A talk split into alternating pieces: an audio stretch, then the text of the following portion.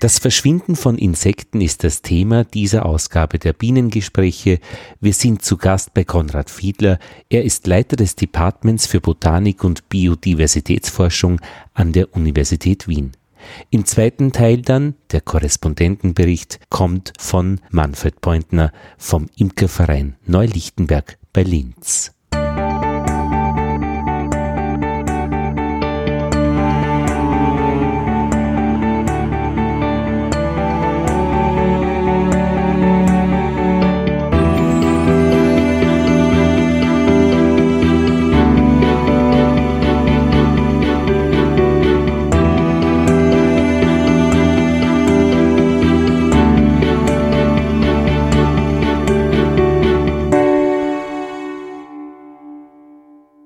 Bienengespräche Nummer 43. Lothar Bodingbauer begrüßt euch. Das ist das erste Gespräch im neuen Jahr 2019. Wir haben Mitte Jänner und ich bin zu Gast bei Konrad Fiedler am Department für Botanik und Diversitätsforschung. Wir sind hier an der Universität Wien und angrenzend an das Belvedere, der Botanischen Garten, ist in Wien im Zentrum, Herr Fiedler. Das ist so schön. So ist das. Das ist ein etwas ungewöhnlicher Standort für ein Universitätsinstitut oder Department, wie das jetzt seit einigen Jahren heißt. Liegt natürlich daran, dass wir den Botanischen Garten als Infrastruktur nebenan haben und dass der nicht verschiebbar ist, mhm. so dass wir das Privileg haben, in einem eigenen Universitätsgebäude, das seit dem Jahr 1905 besteht und betrieben wird, auch weiterhin tätig sein zu können, in einer ungewöhnlich schönen Lage innerhalb von Wien. Da kann man dann, dann schon in der Mittagspause mal rausgehen und sich in die Sonne setzen oder sich freuen, dass man ein bisschen das kann man natürlich tun. Das tun auch viele Mitarbeiter hier aus dem Hause. Und äh, insbesondere ist natürlich sowohl der Botanische Garten als auch der Belvedere Garten ein ganz wichtiges Naherholungsgebiet für die Wienerinnen und Wiener. Also gerade hier im dicht verbauten dritten Bezirk ist das eine der wenigen größeren Grünflächen. Ich habe eine, eine Sendung einmal gemacht über Karl von Linné in Uppsala. Und die haben ja auch einen Traumbotanischen Garten mitten in der Stadt und Studenten, die vorbeikommen und die Kindergärten. Da gibt es einen Kindergarten Donnerschlag und Blitz, glaube ich, die verbringen die gesamte Zeit im Freien bei jedem Sturm und Wetter. Das ist bei uns natürlich so, dass auch eine ganze Menge vor allem Schulklassen in den Botanischen Garten kommen.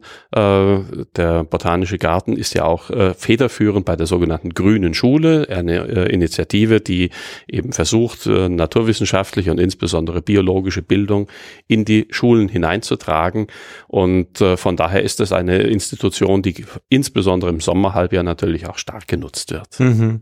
Ja, im Botanischen Garten treffen sich wirklich Läufer, Menschen, die Bäume umarmen, habe ich auch schon gesehen. Ja, das kommt auch immer mal wieder vor. Das soll ja gar nicht so blöd sein von der Duftforschung her. Also Düfte sind, äh, wir haben Rezeptoren, habe ich gelernt, am ganzen Körper. Also äh, so ganz aus der Welt ist das mit den Bäumen nicht.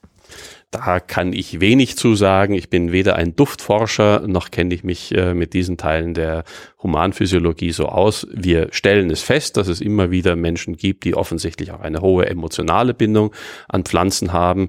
Wir sehen das auch sehr ausgeprägt, aber das ist keine Aktivität des Departments, sondern des Botanischen Gartens, der eine eigenständige Institution innerhalb der Universität ist, dass wir etwa bei der Raritätenbörse, die im äh, April üblicherweise stattfindet, tausende Besucher haben, so dass es schon seit zwei Jahren jetzt notwendig ist, da Eintrittskarten zu verkaufen, weil es einfach einfach anders nicht mehr zu steuern geht. Aber das sind alles Dinge, zu denen ich wenig kompetent bin, weil sie mit meiner eigenen Tätigkeit nichts zu tun haben, weil der Botanische Garten seit einigen Jahren eine eigenständige Einheit ist. Wir sind hier nur räumlich an einem Ort, aber von der Universitätsadministration äh, sind das zwei parallele Institutionen. Sie sind Leiter des Departments? Ich bin Leiter des Departments für Botanik und Biodiversitätsforschung, was aber eigentlich eine rein administrative Tätigkeit ist. Sie haben die also Arbeit. Das, äh, das ist keine, äh, keine Leitung in dem Sinne, dass äh, ich oder ein anderer Leiter die äh, Forschungsrichtungen oder die Arbeitsrichtungen bestimmen würden. Dieses Department ist auch eine relativ neue äh, Zusammenlegung von vorherigen unabhängigen Forschungsrichtungen, Forschungseinheiten, die jetzt als sogenannte Divisionen bezeichnet werden und äh, bei denen eben die Mehrheit der Kolleginnen und Kollegen tatsächlich botanisch, also pflanzenwissenschaftlich arbeiten. Ich selbst bin aber Tierökologe von der Ausbildung und vom Forschungsinteresse und bin eigentlich mehr äh, durch eine geschichtliche Veränderung vor zehn Jahren an der Universität hierher transferiert worden, als es eine Umstrukturierung innerhalb der Fakultät gegeben hat. Und nun geht eben Reihe um die Departmentleitung durch die Professorinnen und Professoren und zurzeit bin eben ich dran. Und das nächste wird dann in äh, knapp zwei Jahren ein anderer Kollege sein. Also das ist keine Aufgabe, die man für eine lange Zeit übernimmt, sondern das ist eine administrative Dienstleistung, die in eine Art Rotationsverfahren durch die Kollegenschaft geht. So wie die Ratspräsidentschaft bei der EU. Ja, äh, ein bisschen jeder vergleichbar, darf mal, jeder muss mal. Viele, äh, jeder darf mal, äh, jeder muss mal, aber natürlich viele, viele Niveaus darunter und deshalb auch nicht so wahnsinnig äh, demanding. Ja. ja, wer bestimmt denn an die Richtung der Forschung? Jeder für sich selbst. Äh, also wir leben glücklicherweise in einer Situation, wo wir nach wie vor eine Freiheit der Forschung und Wissenschaft gerade an den Universitäten haben. Das äh, ist durchaus eine äh, Geschichte, die auch immer wieder ein wenig in Diskussion kommt, auch zur Zeit gerade wieder in einer politischen Diskussion ist, wo es versucht, Versuche gibt, mehr Einfluss zu nehmen, langfristigere sogenannte strategische Planungen zu machen. Aber zurzeit ist es natürlich immer noch zum Glück so, also im Prinzip jeder Wissenschaftler, zumindest wenn er auf einer unabhängigen Position sitzt und nicht unmittelbar einem äh, Vorgesetzten äh, untergeordnet ist, äh, seine wissenschaftliche Richtung oder ihre wissenschaftliche Richtung frei bestimmen kann. Also ich käme niemals auf die Idee, äh, meine Funktion als Departmentleiter dazu zu nutzen, den botanischen Kollegen zu sagen, ihr müsst jetzt mehr auf die Tiere achten. Mhm. Und umgekehrt erwarte ich mir natürlich auch, dass wenn ich in zwei Jahren diese Funktion dann nicht mehr inhabe, äh, dass die botanischen Kollegen weiterhin akzeptieren, dass ich als Tierökologe natürlich mit Tieren und nicht mit Pflanzen arbeite. Jetzt sollte ich dann ja doch nach äh, fünf oder sechs Minuten mal beginnen zu sagen, warum ich denn zu Ihnen gekommen bin. Wäre vielleicht nicht schlecht. Wir werden über Insekten reden. Weil Insekten ja in der Imkerei jetzt äh, das Thema ist. Und ich habe beim Hergehen durch das Belvedere gerade mal nachgedacht, ähm, welche Aspekte hier die Hauptaufschlagpunkte sind für dieses Interesse. Das, also das, dem man dem erst, als zuerst begegnet. Das eine ist einmal die Biodiversität, die Vielfalt von Insekten. Da gehört natürlich dann die Biene dazu, aber eben auch die ganze Bandbreite an Wildbienenarten, von denen es ja unglaublich viel gibt. Also Biodiversität. Das zweite ist die Masse, die Biomasse. Das heißt, dieses Gefüge von Fressen und Gefressen werden, dass da irrsinnig viele Proteine in der Luft eigentlich sind, äh, Tonnen von Material, das andere wiederum brauchen und das ja auch von irgendwo herkommt. Das dritte ist, wenn sich so Grenzen verschieben, wenn also jetzt bei uns in der Imkerei die Vespa velutina, glaube ich, heißt sie, vordringt, also die, ich glaube, die asiatische Wespe, und da beginnt mit ihren Methoden äh, die Bienen aufzufressen, die mit deren Methoden zwar irgendwie, glaube ich, soviel ich weiß, in Zaum gehalten werden können, aber durchaus gefährdet sind, einfach zu verlieren, weil sie nicht die Zeit hatten, sich da anzupassen, äh, durch, glaube ich, Erhitzen, Einknäulen und so weiter. Also da gibt's ja, die Bienen sind ja da eh ganz gut aufgestellt. Also dieses Verschieben der Grenzen. Ja, und das vierte, denke ich halt, ist die Forschung generell, ähm, wie funktionieren diese Tiere, wann haben die eigentlich zu fliegen begonnen, als das Leben aus dem Meer gekommen ist, äh, wann ist das erste Insekt geflogen, warum sind die nur so groß, ähm, wie sie sind, ähm, was ist die Hämolymphe? Und wo genau ähm, sind die Viren dann bei den Bienen im Fettkörper? Gibt es da, also da gibt's echt äh, ja, ähm, vom Bau und von der Funktionsweise jede Menge Themen. Habe ich da was Wichtiges vergessen? Das sind schon sicherlich die äh, wichtigen Themen, mit denen man sich heute in der äh, Biologie der Insekten äh, und generell in der Biodiversitätsforschung auseinandersetzt. Beginnen wir mal mit der äh, Thematik Biodiversität. Biodiversität ist natürlich zurzeit in aller Munde. Die meisten verstehen darunter im Wesentlichen erst einmal Artenvielfalt, Artenzahlen. Das ja. ist ein wichtiger Aspekt, aber eben keineswegs der einzige Aspekt Was der Biodiversität. Ein mindestens genauso wichtiger Aspekt ist die funktionelle Vielfalt, die funktionelle Diversität, wie wir das in der Biodiversitätsforschung nennen. Denn es äh, kann ja beispielsweise sein, dass es zwei oder drei oder fünf Arten von Organismen gibt, die in einem Lebensraum im Prinzip alle dasselbe können. Das heißt, es muss dann nicht notwendigerweise so sein, dass diese zwei oder drei oder fünf Arten alle gleichermaßen häufig äh, sein müssen, damit dieses Ökosystem funktioniert. Es könnte auch vielleicht mit ein oder zwei Arten das Auslangen gefunden werden. Aber welche ein oder zwei Arten das sind, das kann zum Beispiel wiederum davon abhängen, wie sich die äh, klimatischen Bedingungen oder andere ökologischen Bedingungen wandeln. Und das heißt, äh, die Frage ist äh, aus der Sicht der Funktionsweise der Ökosysteme oft mehr, äh, ist sichergestellt, dass alle die Funktionen, die die Organismen in einem Ökosystem erbringen müssen, damit dieses System funktioniert, dass alle diese Funktionen auch repräsentiert sind. Äh, ob das jetzt die Arten A bis Z oder die Arten A' bis Z' sind, das ist unter Umständen für die Funktionsweise des Ökosystems gar nicht wirklich wichtig. Und diese funktionelle Diversität, die ist eigentlich erst in den letzten Jahren äh, stärker in den Fokus gerückt. Das hat einerseits den Hintergrund, dass man zum Teil die äh, mathematisch-statistischen Methoden erst entwickeln musste, um mit, mit diesen äh, Datensätzen umgehen zu können. Vor allem aber auch, dass man von vielen Organismen diese funktionellen Rollen einfach nicht gut genug kennt. Das gilt natürlich ganz extrem bei Organismen, die wir überhaupt noch gar nicht kennen, die noch nicht einmal einen taxonomischen Namen haben. Auch so etwas gibt es ja selbst in Österreich werden regelmäßig jedes Jahr zum Beispiel Insektenarten neu aufgefunden, entweder weil sie noch nie in Österreich gefunden wurden oder weil sie überhaupt neu für die Wissenschaft sind. Und bei solchen Organismen hat man natürlich erstmal gar keine Kenntnis, was ihre funktionelle Rolle anbelangt. Aber auch in all den anderen Fällen, bei Arten, die zum Teil seit 200 Jahren schon taxonomisch beschrieben sind, wissen wir trotzdem in vielen Fällen oft nicht recht genau, was sie in den Systemen tun. Trotzdem wäre dieses Wissen natürlich eigentlich viel wichtiger, als nur in Anführungsstrichen eine Art Telefonbuch, eine Art Adressliste zu haben. Ja, die und die und die und die Art, die gibt's halt hier. Äh, das heißt, Biodiversitätsforschung ist im Moment dabei, dass es sich immer stärker von der reinen Artendiversität in Richtung funktionelle Diversität hin bewegt. Ähm, Wozu natürlich auch methodische Neuerungen gehören, methodische mhm. Neuerungen, wie man Artenvielfalt überhaupt erfassen kann mhm. oder auch funktionelle Vielfalt erfassen kann. Also dass man da natürlich heute auch genetische Methoden, molekularbiologische Methoden einsetzt und nicht allein klassische Sammlungs- und äh, Monitoring-Techniken. Äh, das spielt heute eine zunehmende Rolle.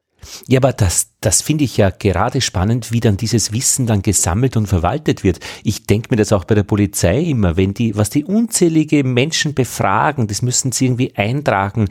Da gibt es wahrscheinlich Datenbanken, aber das muss dann noch irgendwer verknüpfen. Also wenn es dann konkret darum geht, wieder Zuordnungen zu treffen, das war doch damals schon einmal so auf die Art, wie, ich meine, wie definiere ich so auf die Art?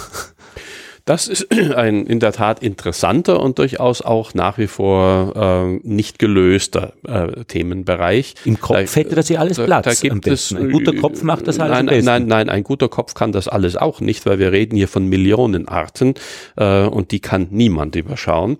Äh, das heißt, es gibt natürlich immer stärkere Initiativen, solche Datenbanken äh, herzustellen, insbesondere auch international herzustellen. Das fängt mit rein taxonomischen Datenbanken an, die gibt es seit seit vielen Jahren. Äh, die wachsen, die wachsen stetig. Aber auch das ist ein Riesenaufwand. Zum Beispiel muss man dann feststellen, dass ein und dieselbe Organismenart oft mehrere Male beschrieben wurde, also unter verschiedenen sogenannten Synonymen in der Literatur existiert, äh, dass das geschehen ist in unterschiedlichen Ländern, äh, unabhängig voneinander. Das muss man versuchen, alles mhm. zu harmonisieren. Das ist ein gar nicht geringer Aufwand damit man im Prinzip dann jede Organismenart unter einer korrekten, ich sage jetzt mal salopp, Adresse in einer solchen Datenbank finden kann. Dann muss man natürlich diese ganzen biologischen Eigenschaften zu den Arten aus der Literatur exzerpieren, katalogisieren und nach irgendwelchen Kriterien in solchen Datenbanken eingeben. Mhm. Da ist man bei Pflanzen inzwischen sehr, sehr weit. Pflanzen sind einfach besser bekannt. Es gibt auch weniger Arten davon.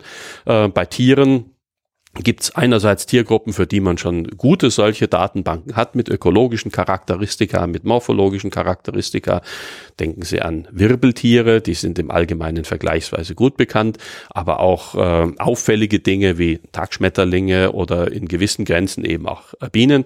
Und dann gibt es Gruppen, da wird man noch sehr, sehr lange mhm. brauchen, um das zu befüllen. Denken Sie einfach mal an so etwas wie Springschwänze oder Bodenmilben, wo man sich schon schwer tut, die Arten überhaupt auseinanderzuhalten, wo man aber davon aus ausgehen muss, dass auch da jede einzelne Art, zumindest potenziell, Dinge im Ökosystem bewirken kann, die anders sind als das, was die anderen Arten machen, so dass also tatsächlich ein ganzes Gefüge von solchen Organismen notwendig ist, um beispielsweise die Laubstreu in einem Bau, äh, Wald abzubauen. Also solche Datenbanken spielen eine große Rolle. Ja. Eine andere wichtige Geschichte, die jetzt sehr viel Bedeutung hat, gerade auch im Bezug Klimawandelforschung, sind äh, biogeografische Datenbanken mit äh, verorteten Nachweisen. Wann wurde welcher Organismus wo beobachtet? Mhm. Also im Prinzip das, was man früher genutzt hat, um Atlanten zu erzeugen, Verbreitungskarten zu erzeugen, das kann man jetzt, je länger die Zeitspannen sind, natürlich auch nutzen, um das Vordringen von Arten in neue Gebiete, aber auch den Rückgang von Arten im äh, Zuge der Naturschutzdebatte äh, mhm. zu dokumentieren und dann natürlich auch zu analysieren, woran liegt es, dass die einen Arten schneller sich nach Norden ausbreiten oder schneller in den Alpen nach oben kommen als die anderen oder woran könnte es hängen, dass manche Arten eine stärkere negative Populationsentwicklung oder eine negative Verbreitungsentwicklung zeigen als andere. Ähm, also das sind diese ganz klassischen Nachweise. Ich habe die Art XY am Ort AB gefunden.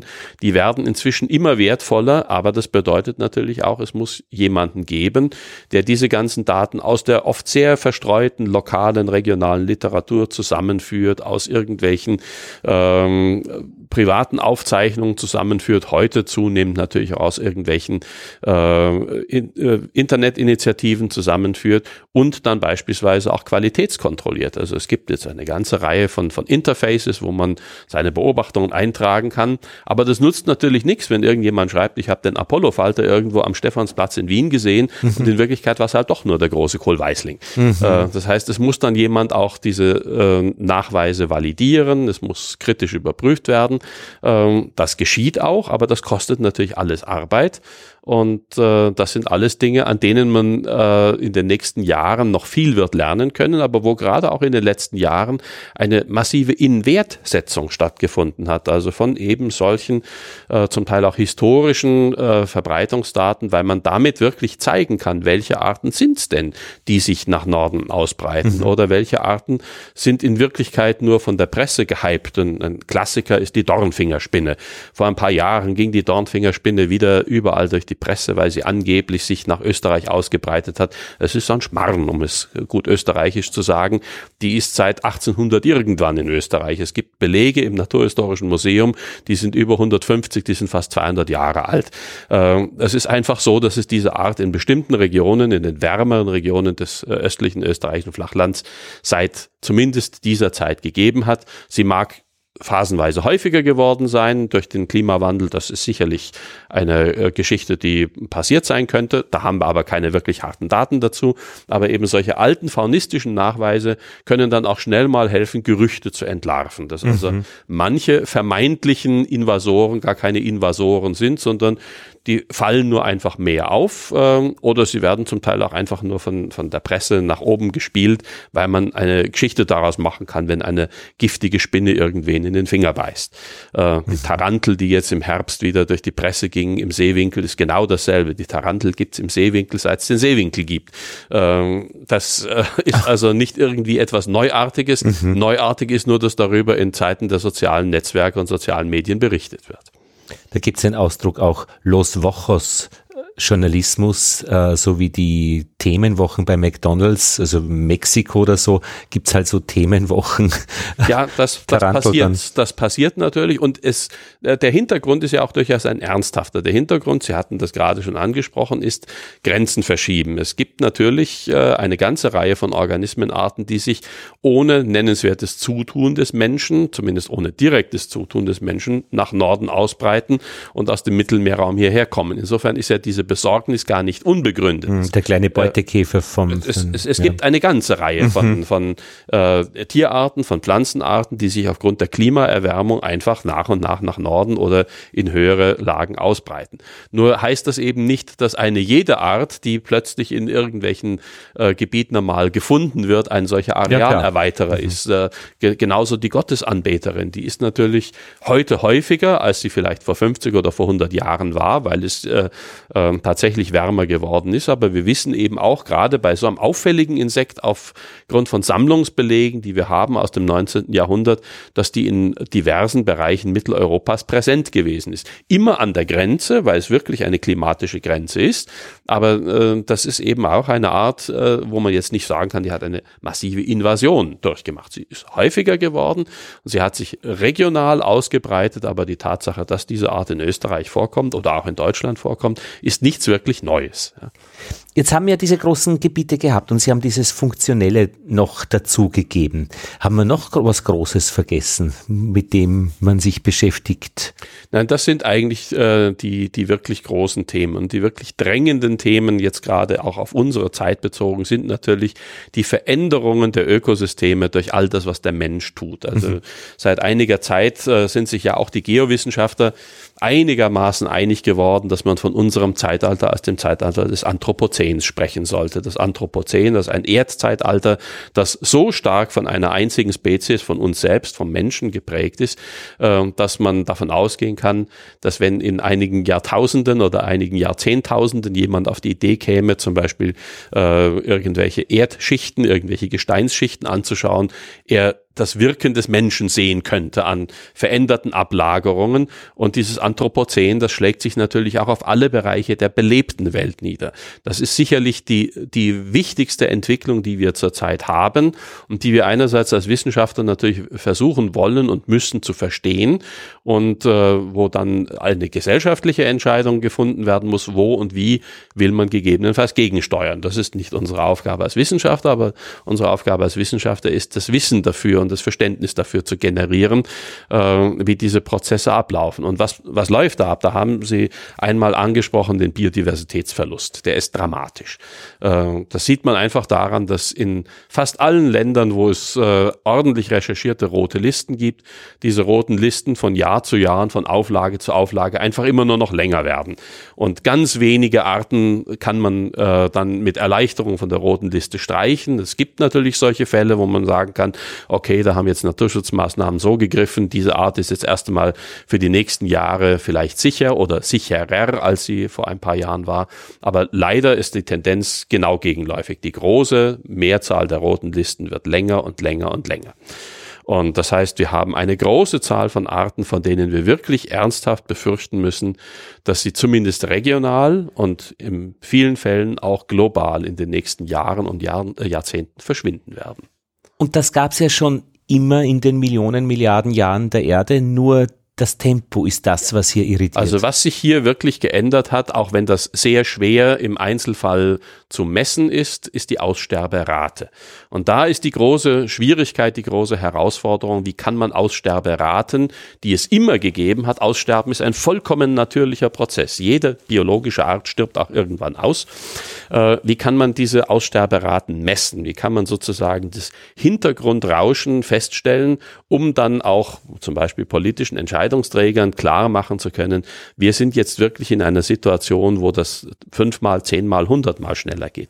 Und da ist die Schwierigkeit, dass wir Aussterberaten über die Erdgeschichte hin eigentlich nur über Fossilien bestimmen können. Mhm. Fossilien haben wir aber nur von ganz bestimmten Organismengruppen. Organismen, die hartschalige Skelette haben oder die irgendwelche anderen Hartteile hinterlassen, die eine so große Wahrscheinlichkeit haben, dass irgendwelche Überbleibsel davon äh, Jahrmillionen später im äh, Sedimentgestein oder in irgendwelchen anderen Proben, Bernstein oder dergleichen, aufzufinden sind. Mhm. Das heißt, dieser sogenannte Fossil Record, diese Fossilnachweise, die haben wir relativ gut für Wirbeltiere, die haben wir relativ gut für bestimmte Meeresorganismen, die harte Kalkschalen bilden, also denken Sie an Schnecken oder Muscheln, aber die haben wir zum Beispiel sehr viel lückenhafter für die große Vielzahl der Insektenarten. Einfach weil aufgrund ihrer Morphologie, aufgrund ihrer geringen Körpergröße, aufgrund ihrer, äh, ihres Fehlens eines Kalkskeelettes, äh, Insekten haben ja in aller Regel nur ein Skelett, das aus organischen Materialien gebildet wird, also aus Chitin, äh, das ist verrottet mit der Zeit und das heißt, wir haben dann einen vergleichsweise lückenhaften Fossilnachweis, so dass wir uns sehr schwer tun, für Insekten oder auch für andere solche kleinen Organismen, kleine wirbellose Tiere Aussterberaten wirklich aus dem Fossilbeleg ableiten zu können. Ähm, Dort, wo es möglich ist, diese Aussterberaten anzuschauen, etwa bei den schon genannten Wirbeltieren oder bei marinen äh, Wirbellosen mit Kalkschalen, da stellt man tatsächlich fest, dass die Aussterberaten in den letzten Jahrhunderten deutlich erhöht sind. Also das, äh, wenn man extrapoliert, wenn man jetzt zum Beispiel annehmen würde, dass ein Großteil derjenigen Arten, die von der internationalen Naturschutzorganisation IUCN als äh, verletzlich oder als gefährdet oder sogar als kritisch gefährdet apostrophierten Arten, wenn ein Großteil von denen verschwinden würde, dann hätten wir wirklich einen dramatischen Artenverlust. Nehmen wir einfach die Wirbeltiere in Österreich, weit mehr als 50 Prozent aller Wirbeltierarten, in manchen Gruppen sind es noch viel mehr, in anderen Gruppen sind es etwas weniger, stehen auf der roten Liste. Wenn mhm. wir also davon ausgehen, dass ein Großteil von denen tatsächlich in, sagen wir, 50 Jahren ver verschwunden sein wird, dann ist das natürlich ein massiver Verlust an Biodiversität. 50 Prozent Verlust in 50 Jahren oder in 100 Jahren, das sind äh, Aussterberaten, die sind wirklich gigantisch. Klar, das muss jetzt nicht so eintreten. Es wird die eine oder andere Art vielleicht doch irgendwo überleben. Und wenn eine Art bei uns in Österreich oder in Mitteleuropa ausgestorben sein sollte, kann sie immer noch woanders ja auch existieren. Aber wir müssen uns im Klaren darüber sein, diese Prozesse laufen ja weltweit ab. Die werden getrieben durch die Landnutzung, die werden getrieben durch die immer größer werdende Zahl von uns Menschen, unseren steigenden Energie- und Ressourcenbedarf. Und äh, das heißt, äh, wir müssen davon ausgehen, dass dieses Massenaussterben geschehen wird. Äh, wir können versuchen zu bremsen, wo immer das möglich ist. Aber dieser Biodiversitätsverlust ist eine echte Gefahr, ist ein echtes Risiko.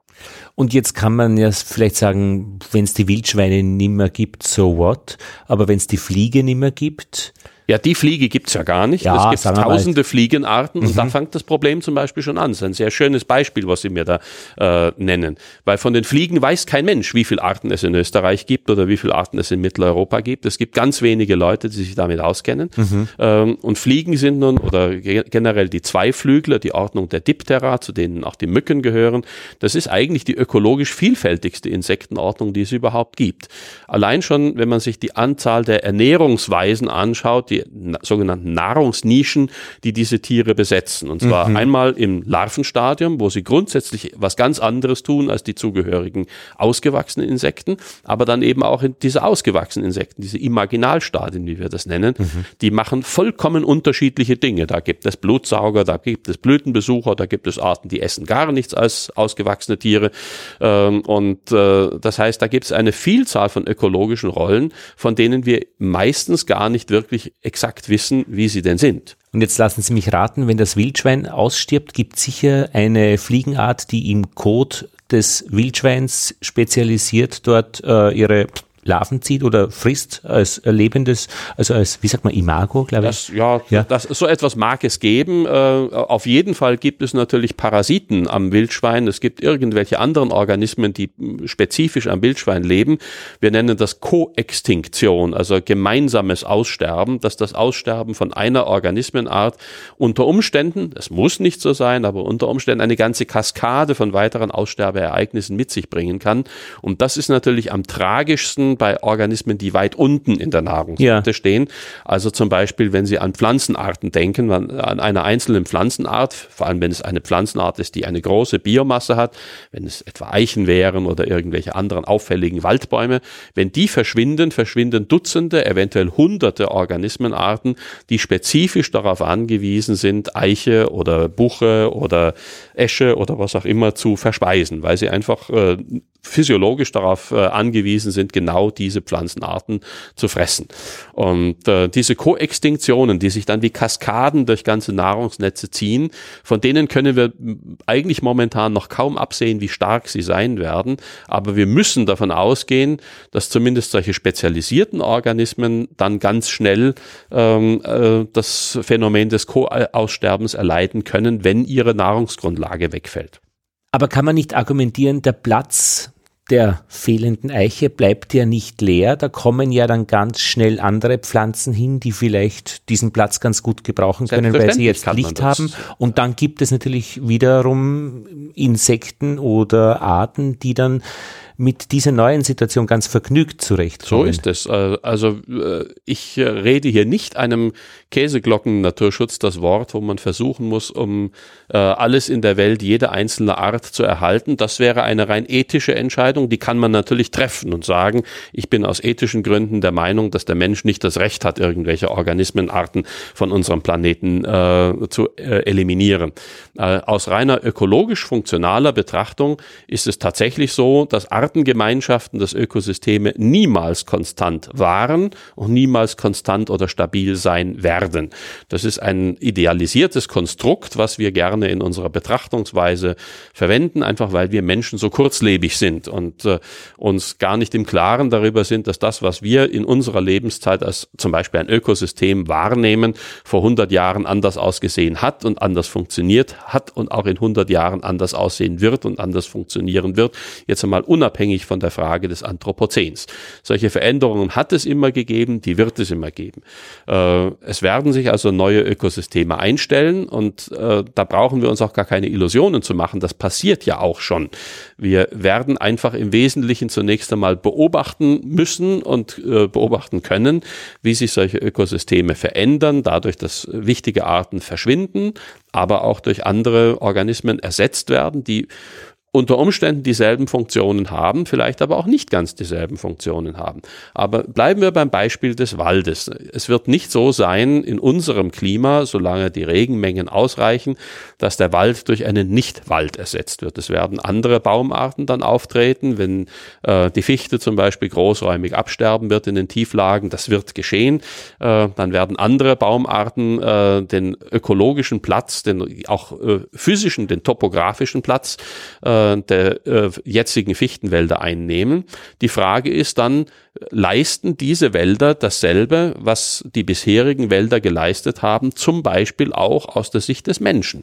Das nennt man neudeutsch die Ökosystemdienstleistungen oder Ecosystem Services. Ähm, und da stellt sich natürlich dann schon die Frage, ähm, auch aus der Sicht der Landnutzer, der Landbesitzer, ist zum Beispiel ein Wald, der aus Fichten besteht und den ich dann nicht mehr haben kann, weil es klimatisch nicht mehr geht, äh, noch gleich viel wert, wenn er von anderen Baumarten aufgebaut wird, die aber zum Beispiel langsamer wachsen, wo ich also deutlich länger warten muss, bis ich einen Erlös damit erzielen kann. Äh, Holzproduktion ist eine wichtige Ökosystemdienstleistung. Einerseits, weil man mit dem Holz Geld verdienen kann, andererseits, weil Holz natürlich nichts anderes als fixiertes Kohlendioxid ist. Aber da wird ja auch heute schon nichts mehr dem Zufall oder der Natur überlassen. Also Holzwirtschaft ist eine weltweit gestaltete Geschichte. Dann wird man halt die Douglasie, keine Ahnung, was es da gibt, mhm. äh, einführen. Aber wie Sie sagen, möglicherweise mit längeren Zyklen. Aber, Aber mit, auch, auch mit Konsequenzen für die restlichen Ökosystemdienstleistungen. Und da ist eben ein wichtiger Punkt, dass wir die oft noch gar nicht kennen.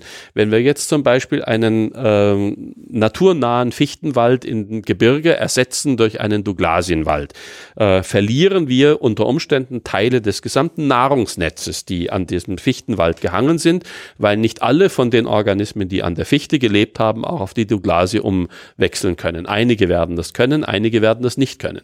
Es kann also sehr wohl passieren, es muss nicht, aber es kann sehr wohl passieren, dass das kaskadenartige Effekte über das gesamte Nahrungsnetz hat. Das heißt, dass das gesamte Nahrungsnetz in einem äh, solchen neuen Wald anders ausschaut und dann auch bestimmte Dienstleistungen, von denen denen wir vielleicht auch profitieren, gar nicht so gut bringen kann.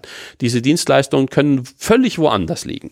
Das kann die Wasserhaltekapazität eines solchen Waldes sein, was für uns äh, für die Trinkwasserversorgung wichtig ist. Das kann äh, wichtig sein im Hinblick darauf, welche äh, Tierarten leben in einem solchen Wald und diese Tierarten wiederum sind zum Beispiel wichtig, manche von ihnen können wichtig sein als Kontrollorganismen für das, was wir Schädlinge nennen. Äh, Schädlinge im Forst, Schädlinge in der Agrarlandschaft, so dass wir also plötzlich vielleicht weniger räuberische Vögel oder räuberische Insekten haben, die äh, diejenigen Organismen klein halten, von denen wir gerne hätten, dass sie klein gehalten werden. Also wir müssen einfach damit leben, wir müssen damit rechnen, dass sich die Ökosysteme in ihrer Artenzusammensetzung, aber eben auch in ihrer Funktionsweise deutlich und zum Teil radikal ändern werden. Und in manchen Klimabereichen, das betrifft jetzt Österreich vielleicht weniger, aber das betrifft natürlich vor allem Regionen, in denen die Erwärmung wirklich ganz drastische Folgen haben wird, wird das auch äh, zur Konsequenz haben, dass bestimmte angestammte Ökosysteme vollständig verschwinden werden äh, oder sich vollständig verändern werden mit ganz anderer Funktionalität.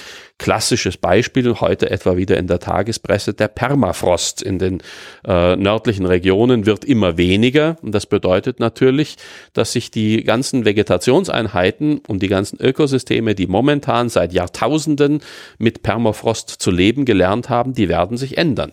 Äh, es wird dadurch eine Menge äh, an äh, Treibhausgasen freigesetzt. Äh, auf der anderen Seite wird Wald weiter nach Norden vordringen können, wo jetzt momentan kein Wald wachsen kann, weil es zu zu kalten Boden hat, wird es vielleicht in 50 Jahren Waldbestockung geben. Das wird dann auch wieder ein bisschen Kohlendioxid aus der Luft herausnehmen. Aber die Frage ist, reicht das aus, um die ganze Methanausgasung zu, äh, auszugleichen, die jetzt durch äh, das Auftauen des Permafrosts auf jeden Fall kommen wird? Also, ich wollte ja mal ein bisschen schauen, wie man lustig ist. Das heißt, ich habe mir angeschaut, was ähm, Com Comedians eigentlich können. Und da gibt's einen, den Steve Martin in Amerika, der das recht gut auch beschrieben hat in so einem Online-Kurs. Und er hat gesagt, wann immer als ersten Tipp oder einer der ersten Tipps, wenn immer etwas, wenn immer irgendwo ein Konflikt ist, lehnen Sie sich zurück und schauen Sie zu genießen Sie das und schreiben Sie mit. Sie können da extrem viel lernen, nicht eingreifen und schlichten. Also ich kann mir gut vorstellen, dass in der Biodiversitätsforschung oder in allen Fachgruppen, die damit zu tun haben, eigentlich, wenn man mal diesen ersten Stress weg hat, äh, das geht alles den Bach runter, die ganze Erde, das ja irrsinnig spannend ist.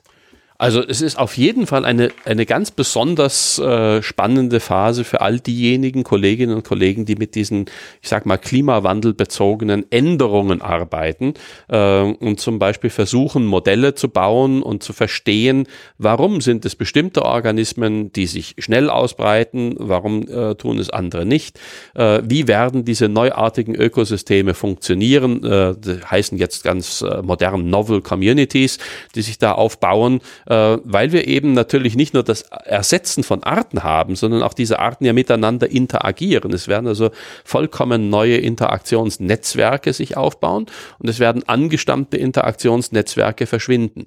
Äh, was schon eine gewisse Sorge ist, das hatten Sie vorhin kurz angesprochen, ist die Geschwindigkeit, mit der diese Prozesse ablaufen. Äh, einfach dadurch, dass der Mensch in einer so massiven Art und Weise eingreift, dass diese Temperaturerhöhungen sehr rasant vonstatten gehen. Ähm, aber auch da wissen wir aus der äh, Erdgeschichte inzwischen, es hat auch zum Beispiel am Ende der Eiszeiten sehr schnelle Temperaturfluktuationen sowohl nach oben als auch nach unten gegeben, äh, die natürlich für die Organismen ein wahnsinniger äh, Stress waren. Das heißt, viele Organismen aus der eiszeitlichen Flora oder Fauna sind genau deshalb nicht mehr vorhanden oder nur noch an wenigen Sonderstandorten vorhanden, weil sie mit genau diesen Umweltschwankungen nicht zustande, zurande gekommen sind. Aber trotzdem gibt es natürlich heute Ökosysteme und in diesen Ökosystemen sind jede Menge Organismen drin. Ja, es wird, es werden sich neue Ökosysteme aufbauen, es werden sich neue Gemeinschaften aufbauen. Es wird vorhersehbar so sein, dass viele Arten verloren gehen, vor allem eben äh, Spezialisten, die sehr enge ökologische Nischen haben, die ja Millionen benötigt haben, um sich in diese ökologischen Nischen hinein zu spezialisieren und die jetzt innerhalb von Jahren oder Jahrzehnten es einfach nicht schaffen können, sich schnell genug anzupassen, in ganz neue Richtungen zu gehen. Aber es wird eben auch Gewinner geben. Es wird natürlich genau solche Arten geben, die das schaffen, die diese Anpassung schaffen. Und deshalb äh, denke ich, äh, man muss sehr viel äh, mehr darüber äh, sich Gedanken machen, wie man äh, diese Übergänge begleitet und gestaltet. Äh, es ist mehr oder weniger aussichtslos zu sagen, wir wollen jetzt diese Übergänge stoppen. Ähm, es wäre auch widersinnig, weil sich ökologische Prozesse genauso wie alle belebten Prozesse einfach nicht äh, konstant in der Zeit verhalten. Evolution ist die Konstante des Lebens. Die Konstante des Lebens ist, dass das Leben sich laufend verändert. Ähm, durch Zufallseffekte und durch gerichtete Selektion es ist vollkommen egal, was da im Einzelnen dahinter steht. Ähm, die äh, das Sterben Organ ist dann immer dabei. Das, das Sterben von äh, einzelnen Individuen, aber auch das Aussterben von Arten, von ganzen Genpools ist ein äh, absolut natürlicher Prozess per se. Das, was äh, anders ist, ist momentan die Geschwindigkeit und was anders ist, ist die räumliche Skala. Äh, so dass die äh, Veränderungen, die wir eben heute beobachten, wirklich äh, den gesamten Globus betreffen. Äh, wir beobachten zum Beispiel ein Phänomen, das wir als biologische Homogenisierung bezeichnen. Wir haben durch den Handel, durch die weltweiten Tätigkeiten des Menschen im Ackerbau, im äh, der Landnutzung, im Verkehr, haben wir immer mehr Organismenarten, die auf der ganzen Welt vorkommen. Sie hatten vorhin diese invasive äh, Wespe angesprochen. Ähm, Aber die Banane, die genetisch ziemlich äh, äh, eine Pflanze ist. Ah, und, äh, ja. Es gibt, äh, ich rede jetzt gar nicht von Kulturpflanzen, sondern ich rede tatsächlich von Organismen, die wir gar nicht mit Absicht von A nach B bringen, sondern die sich in unserer äh, vom Menschen gestalteten Umwelt von alleine oder durch Versehen ausbreiten, äh, so dass wir eben beobachten, dass die Unterschiede zwischen den Regionen verflachen die äh, Ähnlichkeit der Artengemeinschaften zwischen Nordamerika und äh, Europa zum Beispiel ist deutlich größer geworden, weil wir einfach durch den Transport von Waren und durch den Transport von äh, Personen äh, immer mehr Arten haben, die eigentlich aus Europa stammen und heute in Nordamerika vorkommen und umgekehrt nordamerikanische äh, Arten bei uns in Europa vorkommen. Die Klimabedingungen sind ähnlich genug, die Bodenbedingungen sind ähnlich genug, dass viele, nicht alle, aber viele von von diesen sogenannten Neobiota hier Fuß fassen können. Und nicht alle diese Neobiota sind invasiv. Viele von denen sind es nicht. Die invasiv ist, wenn sie die anderen verdrängen. Invasiv ist, wenn sie sich äh, explosionsartig ausbreiten und die anderen verdrängen. Viele tun das nicht, sondern finden einfach irgendwo so ein kleines Platzerl. Aber das bedeutet natürlich, dass die Artengemeinschaften einfach heute anders sind und dass sie immer ähnlicher werden. Und das äh, bietet natürlich langfristig schon das Risiko, äh, dass äh, Organismen, die eigentlich ein, äh, ein Highlight, eine Spezialität der Region A oder der Region B gewesen sind, die sind es dann oft, die unter Druck geraten, weil viele von denen sind eben dann auch relativ enge ökologische Spezialisten, haben relativ schmale Nischen äh, und können vergleichsweise leicht verdrängt werden. Das sieht man am extremsten auf irgendwelchen Inseln äh, wo Neuankömmlinge diese hochspezialisierten Inselfaunen oder Inselfloren zum Teil vollständig schon überformt haben. Wenn sie nach Neuseeland gehen, wenn sie nach Hawaii gehen, äh, wenn sie nach Galapagos gehen, ist das überall dasselbe Problem. Äh, dort ist das besonders manifest, aber im Grundsatz sehen wir das hier auch. Also diese biotische Homogenisierung, die findet statt und das bedeutet natürlich global gesehen auch einen Verlust an Heterogenität, an Verschiedenartigkeit. An Klümpchen im Grießkoch, also im ja, Pudding. Ja, genau. Wir haben äh, eigentlich, äh, das sind ja auch zum Beispiel so ein bisschen die Kronjuwelen des Naturschutzes, die sogenannten endemischen Arten. Die gibt's nur an einer Stelle oder an einigen wenigen benachbarten Edelweiß. Stellen. Äh, das Edelweiß ist gar keins. Ach so. Das Edelweiß ist weit verbreitet in äh, den großen asiatischen Gebirgen. Na, schau. Ähm, aber äh, es gibt natürlich eine Reihe von solchen Organismen, die sehr kleinräumig noch verbreitet sind. Bei Pflanzen ohnehin, weil Pflanzen einfach sessile Organismen sind, aber auch bei vielen Tieren gibt's das. Und diese Vielfältigkeit, diese Heterogenität, die geht im Bereich der Biologie genauso verloren, wie wir sie ja auch sehen, dass sie sich verändert im Bereich zum Beispiel der sprachlichen oder Kultur kulturellen Vielfalt, wo äh, Sprachen, die nur von wenigen kleinen Sprechergruppen gesprochen wurden, werden von äh, größeren äh, Verkehrssprachen nach und nach verdrängt. Mhm. Äh, ganz extreme Entwicklung etwa in äh, Regionen wie dem Kaukasus oder in, in Neuguinea oder äh, in Afrika, wo es äh, historisch kleinräumige äh, Sprachmosaiken gegeben hat und die vers verschwinden natürlich, weil äh, überall dann im Kaukasus Russisch gesprochen wird und in Neuguinea Englisch gesprochen wird und äh, diese Verkehrssprachen äh, zu einer Homogenisierung führen. Wir sehen da durchaus Parallelen zwischen der äh, kulturellen Diversität innerhalb der Art Homo sapiens und der biologischen Diversität äh, zwischen all den anderen Organismen. Ja, und ich, wenn ich eins verstanden habe, dann ist die mangelnde, eine mangelnde Vielfalt dann auch ein Problem, wenn es neue Krankheiten gibt, äh, weil es, ich meine, warum, ich glaube, Sex wurde erfunden, dass man eben sich ständig neu mischen kann, genetisch, äh, um eben nicht ausgerottet zu werden, ja, wenn also irgendein Bakterium wieder attackiert. Das ist sicherlich einer der Haupttreiber für die Entwicklung und auch die Aufrechterhaltung von Sexualität jetzt im rein biologischen Sinne, äh, weil Sexualität ja an sich auch mit Kosten verbunden mhm. ist. Äh, äh, unisexuelle Organismen, äh, parthenogenetisch äh, sich fortpflanzende Organismen können sich viel schneller vermehren, können also ihre Nische ihre ökologischen Ressourcen viel rascher äh, befüllen, ausnutzen, haben eigentlich da einen klaren Fitnessvorteil. Aber sie haben eben auch das Risiko, dass wenn ein einziger äh, gut angepasster Gegenspieler kommt, der kann dann diesen gesamten Genotypen auslöschen. Und da ist das permanente Generieren von genetischer Vielfalt hilfreich. Aber die Biodiversität hat eben sicherlich noch einen anderen Aspekt und das ist diese funktionelle Diversität, die ich vorhin schon mal angesprochen mhm. habe. Wenn wir viele verschiedene Arten in einem Ökosystem haben, die alle mehr oder weniger dasselbe können, aber nicht ganz genau dasselbe ja. können oder ganz genau dasselbe tun, dann haben wir etwas, was man in der theoretischen Ökologie äh, den Portfolio-Effekt oder den Insurance-Effekt nennt. Portfolio wie an der Börse auch. Wenn ich das Risiko streue, wenn ich nicht alle Aktien bei einer Firma kaufe, sondern bei einer größeren Zahl von Firmen kaufe und eine von diesen Firmen hat einen Einbruch, einen ökonomischen, aber die anderen haben vielleicht keinen ökonomischen Einbruch, dann wird insgesamt die Performance meines Aktienpaketes nicht schlechter geworden sein. Und ähnlich schaut es halt bei ökologischen Funktionen aus. Äh, wenn ich mehrere Arten habe, wenn ich viele Arten habe, die eine bestimmte Funktion erfüllen, dann ist die Wahrscheinlichkeit groß, dass wenn sich die Außenbedingungen ein bisschen ändern, ich habe mal ein kühleres Jahr, ich habe mal ein feuchteres Jahr, ich habe ein heißeres Jahr, ich habe ein trockeneres Jahr, ich habe ein Jahr, in dem irgendein Sturm passiert, ich habe ein Jahr, in dem irgendetwas ganz anderes passiert.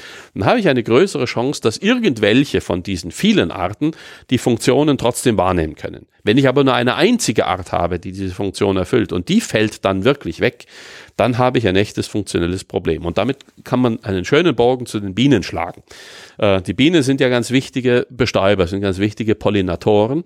Und es gibt inzwischen eine zunehmende Zahl von Studien, die zeigen, dass es tatsächlich für den Bestäubungserfolg von Kulturpflanzen, aber auch für den Bestäubungserfolg von natürlicherweise wachsenden Pflanzen wichtig sein kann, nicht sein muss, aber wichtig sein kann, eine vielfältige Bestäubergilde zu haben, die dann nicht nur aus verschiedenen Bienenarten besteht, sondern da gibt's dann auch Fliegen oder Käfer oder Schmetterlinge oder wen auch immer.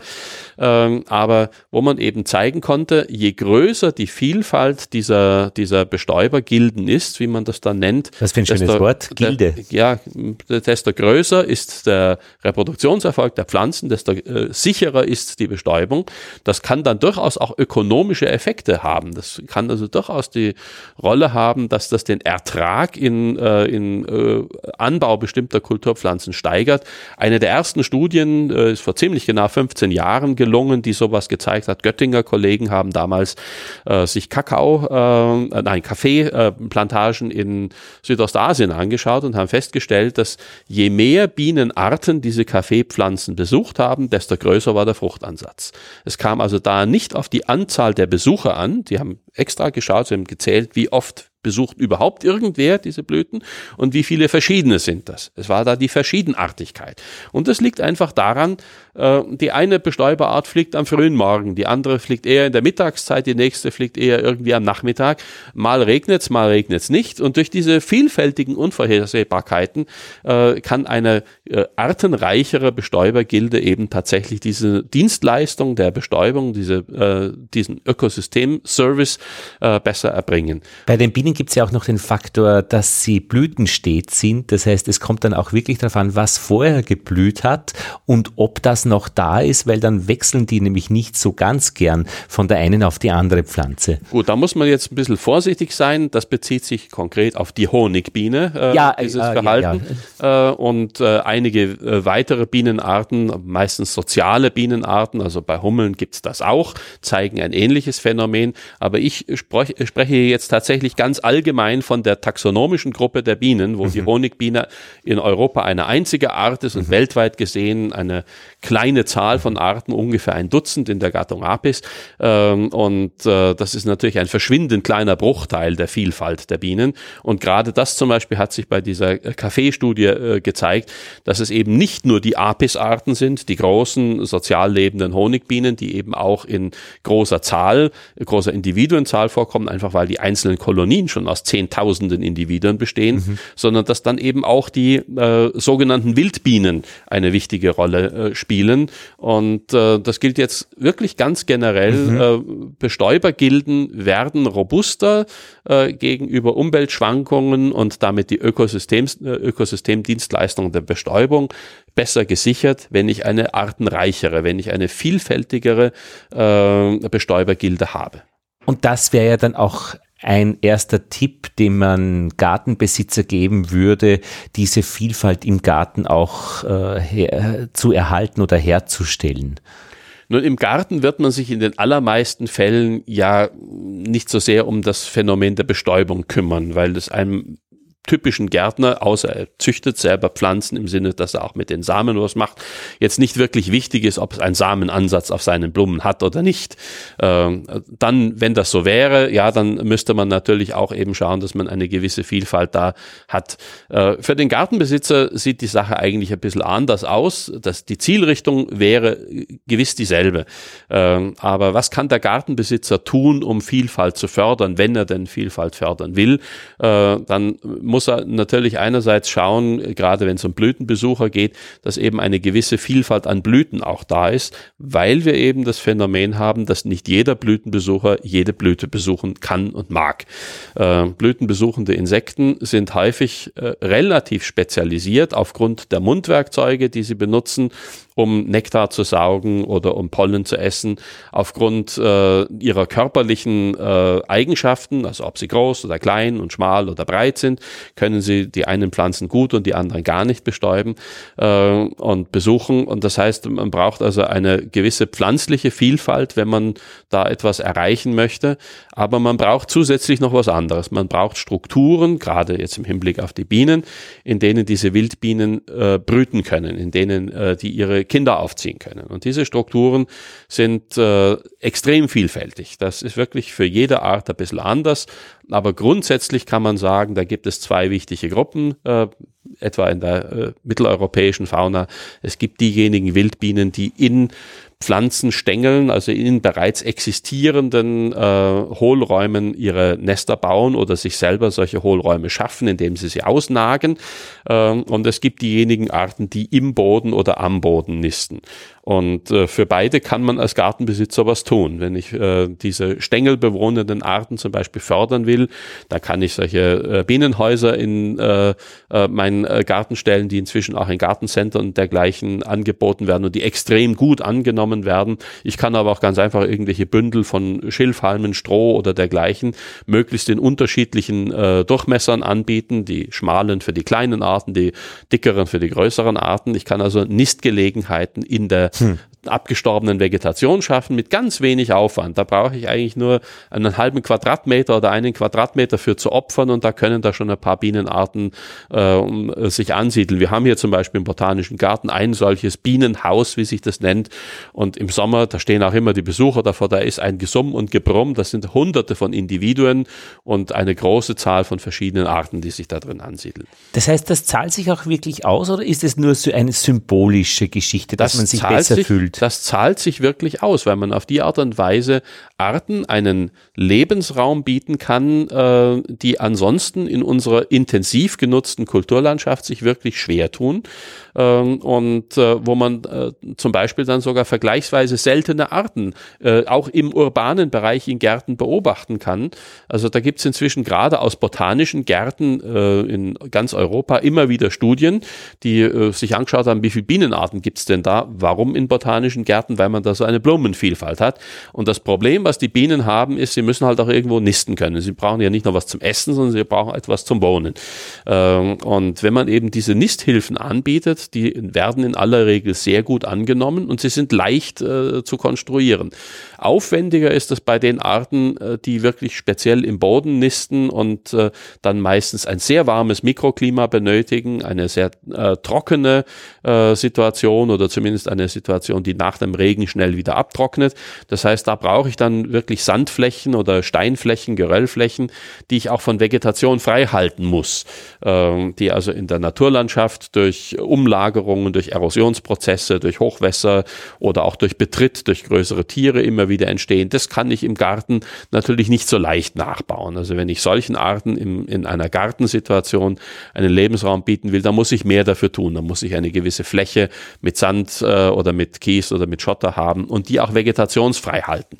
Sie haben ja, äh, Sie sind ja Mitautor einer Arbeit, äh, über die ich gestolpert bin, äh, von Oktober vorigen Jahres, wo Sie die Überschwemmungsflächen untersuchen und die Auswirkungen dann auf Wildbienenarten. Das wäre es ja nicht. Also im Garten immer wieder eine, ich meine, die Überschwemmung ist quasi die Katastrophe äh, die weltweite Katastrophe äh, Klimawandel auf kleinen, äh, auf kleinen Rahmen und das vielleicht immer regelmäßig. Es Na, ist ja eine Katastrophe. Das, das, das, ist ein bisschen anders zu sehen. Also es ist eine lokale Katastrophe, aber das ist der wichtige Unterschied zum Klimawandel. In der Ökologie kennen wir seit langem, seit den 1970er Jahren, das Prinzip der sogenannten Intermediate Disturbance. Das ist ein Konzept, das von Joseph Cornell entwickelt wurde und das inzwischen viele, viele Male phänomenologisch bestätigt wurde. Waldbrand. Äh, äh, Ökosysteme haben dann die, den höchsten Artenreichtum, wenn sie einem mittleren Störungsgrad unterliegen. Das heißt, wenn äh, in nicht zu großer äh, Folge und nicht in zu großen Abständen und in nicht zu großer Amplitude Störungsereignisse immer wieder passieren. Also kleinräumige Störungsereignisse, so wie wir sie bei solchen Überschwemmungen haben. Da wird mal hier was weggeschwemmt, da wird mal dort was weggeschwemmt und es kann die Sukzession wieder starten. Es brennt irgendwo, aber eben kleinräumig, nicht äh, Riesenflächen, sondern es brennt kleinräumig irgendwo, ein, äh, ein äh, Baum wird vom Blitz getroffen, äh, fackelt ab, äh, dann entsteht eine Lücke im Wald und äh, dadurch können dann an diesem kleinen Standort äh, Organismenarten sich ansiedeln, die nebendran äh, unter dem Kronenschirm eines großen Baumes nicht existieren können. Also diese Heterogenität, diese Mosaikartigkeit, die ist wichtig und das ist eben das, was beim Klimawandel ganz anders ist. Das ist ja nicht heterogen, sondern es ist eine homogene Erwärmung über ganze Kontinente. Ähm, aber äh, Heterogenität zu erzeugen, äh, das ist ganz wichtig, äh, gerade auch im, in der Kulturlandschaft oder eben auch im Gartenbereich zuzulassen, dass nicht alles eine einheitliche grüne Fläche ist, auch nicht, dass alles ein einheitlicher Gemüsegarten ist und auch nicht, dass alles einheitlich mit derselben Blume äh, besetzt ist, sondern wenn ich tatsächlich eine hinreichende Gartenfläche habe und mich interessieren Wildbienen, dann sollte ich eine Verschiedenartigkeit der Blüten haben, dann sollte ich irgendwelche Winkel zulassen, die vielleicht ein bisschen unordentlich ausschauen, wo die Bienen auch äh, da nisten können, wo auch andere Organismen äh, sich ansiedeln können. Also Heterogenität ist wichtig und Störungen sind wichtig. Störungen sind wirklich Treiber der Biodiversität, weil sie verhindern, dass sich die wenigen konkurrenzstarken Arten auf Dauer einfach durchsetzen. Ganz arg. Ich äh, arbeite auch an einem Abendgymnasium und das wurde gegründet nach dem Krieg. Und der Krieg ist ja auch eine enorme Störung. Und wann, da ist man dann drauf gekommen, äh, man braucht Bildung und die Lehrer waren zum Teil tot, nicht im Krieg gefallen, äh, wurde das Abendgymnasium gegründet. Und das gibt's heute. Also bis heute, jetzt 80 Jahre, 19, war mal Feier, was, wann genau.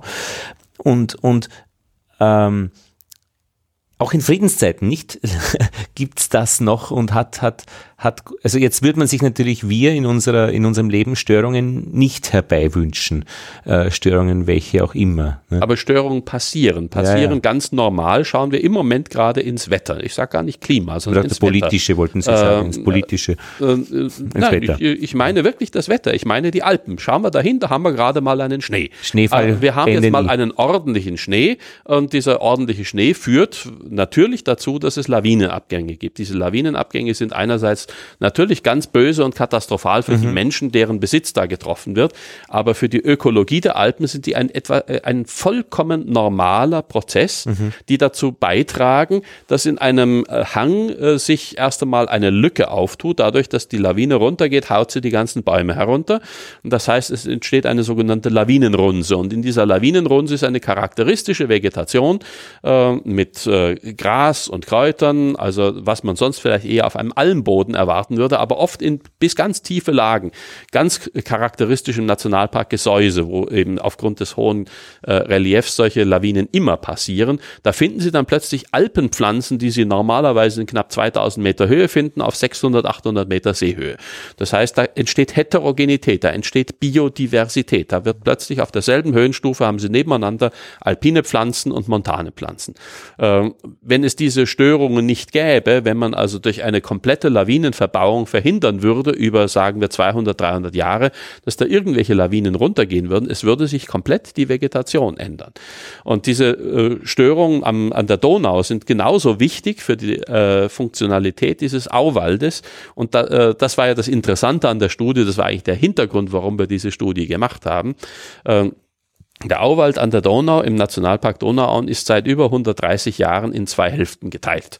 Die eine Hälfte bekommt zumindest alle paar Jahre noch eine ordentliche Hochwasserstörung ab. Die andere Hälfte nördlich des Machfeldsschutzdammes bekommt die nicht mehr ab.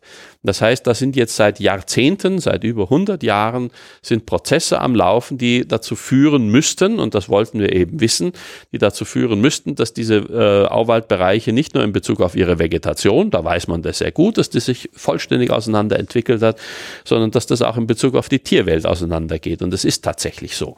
Also wir haben da inzwischen wirklich recht unterschiedliche Artengemeinschaften südlich des äh, Dammes die nicht jedes Jahr, aber vielleicht jedes zweite, dritte, vierte Jahr doch einmal zumindest eine kurze Hochwasserepisode erleben und diejenigen Standorte nördlich von diesem Hochwasserschutzdamm, die das eigentlich nur noch in Katastrophenjahren und auch nur noch durch hochgedrücktes Grundwasser erleben, aber nicht mehr, wo wirklich Oberflächenwasser drüber geht.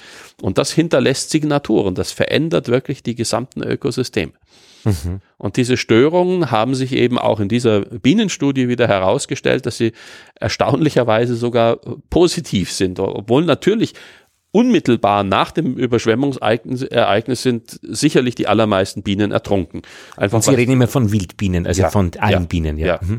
Äh, und äh, ob das nun Bodennister waren oder ob das Arten waren, die irgendwo wenige Zentimeter hoch in der abgestorbenen Vegetation äh, äh, brüten, ist vollkommen egal. Wenn zwei Meter hoch das Wasser drüber steht, sind Weg. die alle natürlich hinüber. Mhm. Ähm, aber zwei, drei Jahre später stellt sich dann heraus, dass dort sogar eine etwas artenreichere Bienen-Community ist, als als nördlich des Hochwasserschutzdammes, wo, dieses, wo dieser Impact nicht stattgefunden hat. Und äh, das zeigt eben wieder einmal, dass diese Störungen, dass dieses Anstoßen von äh, Sukzessionsereignissen, die dann in unterschiedliche Richtungen gehen, da haut es einen großen Baum um, da haut es gar keinen Baum um, da wird relativ viel Material weggeräumt durch die Erosion, da wird gar nichts weggeräumt, vielleicht sogar was angespült, dass das dazu führt, dass eben äh, eine Nischenvielfalt entsteht und Nischenvielfalt erlaubt Artenvielfalt. Und äh, von daher ist diese Dynamik in unserer Landschaft etwas, was wir wirklich verloren haben und wo wir an den wenigen Standorten wo wir das noch erreichen können, das sind eigentlich nur die Großschutzgebiete, das sind die Nationalparks, wo wir es uns leisten können und wollen, äh, dass wir solche natürlichen Dynamiken wieder zulassen. Das sollte man eben auch machen. Und da gehören halt im, äh, in den Donauauen die Überschwemmungen dazu. Klar muss man schauen, dass, dass man verhindert, dass diese Überschwemmungen jenseits des Machfeldschutzdamms äh, die Menschen in irgendeiner Form negativ beeinflussen. Das soll und darf nicht passieren. Und äh, vergleichbare natürliche Dynamik haben wir halt im Nationalpark Hohe Tauern oder Nationalpark Gesäuse mit den Lawinen. Lawinen sind dort ein ganz normales Geschäft im Winter äh, und äh, sie sind ein wesentlicher Teil der Dynamik alpiner Ökosysteme. Aber reichen solche bestimmten Gebiete aus, um die Biodiversität in einem Landstrich oder Staat oder Kontinent zu sichern? Das tun sie nicht, aber wir haben keine Alternative mehr, weil wir äh, den ganzen Rest der Landschaft ja schon in Nutzung genommen haben. Wir mhm. haben ja nur noch diese relativ wenigen äh, Teile unserer Landschaft, die wir jetzt als Schutzgebiete seit einigen Jahren oder Jahrzehnten designiert haben. Oft genug hat es ja auch lange gedauert und hat lange Kämpfe gebraucht, äh, politische Auseinandersetzungen, bis diese Schutzgebiete überhaupt Schutzgebiete wurden.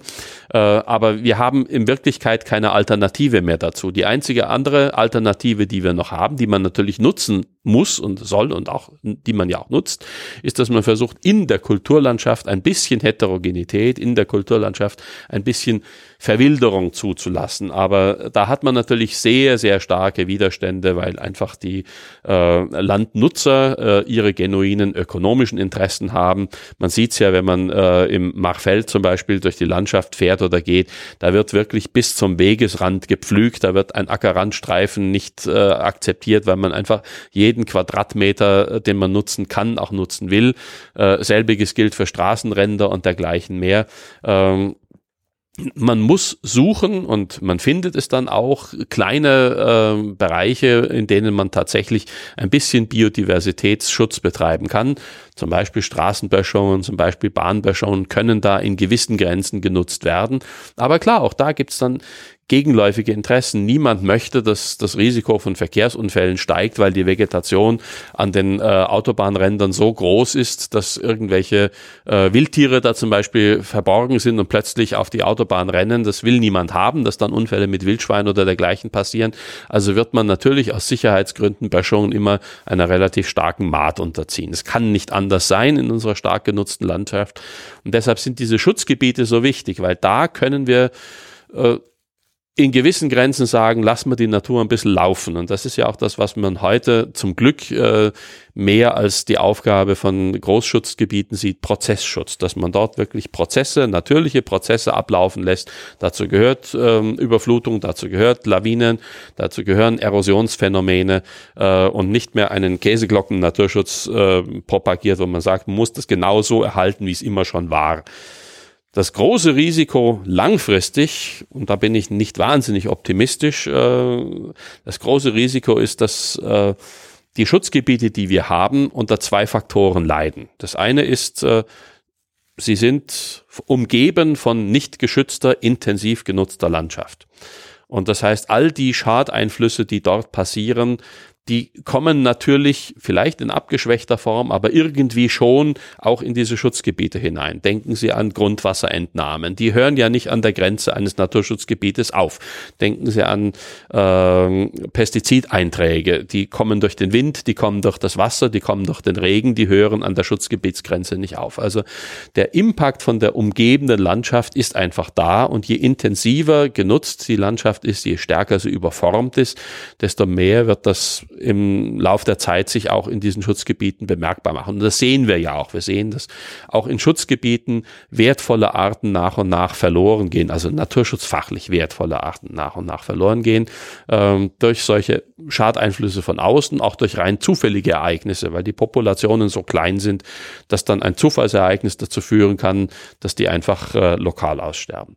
Das zweite große Problem, und da äh, haben wir keine wirkliche Lösung anzubieten im Moment, ähm, das ist im Prinzip der Klimawandel. Also wir haben jetzt, nehmen wir den Nationalpark Donauauen, ein äh, Naturschutzgebiet gleich vor den Toren von Wien, das ausgewiesen wurde für einen solchen Auwald. Und in diesem Auwaldökosystem gibt es einen Set von ganz charakteristischen Pflanzen und Tierarten.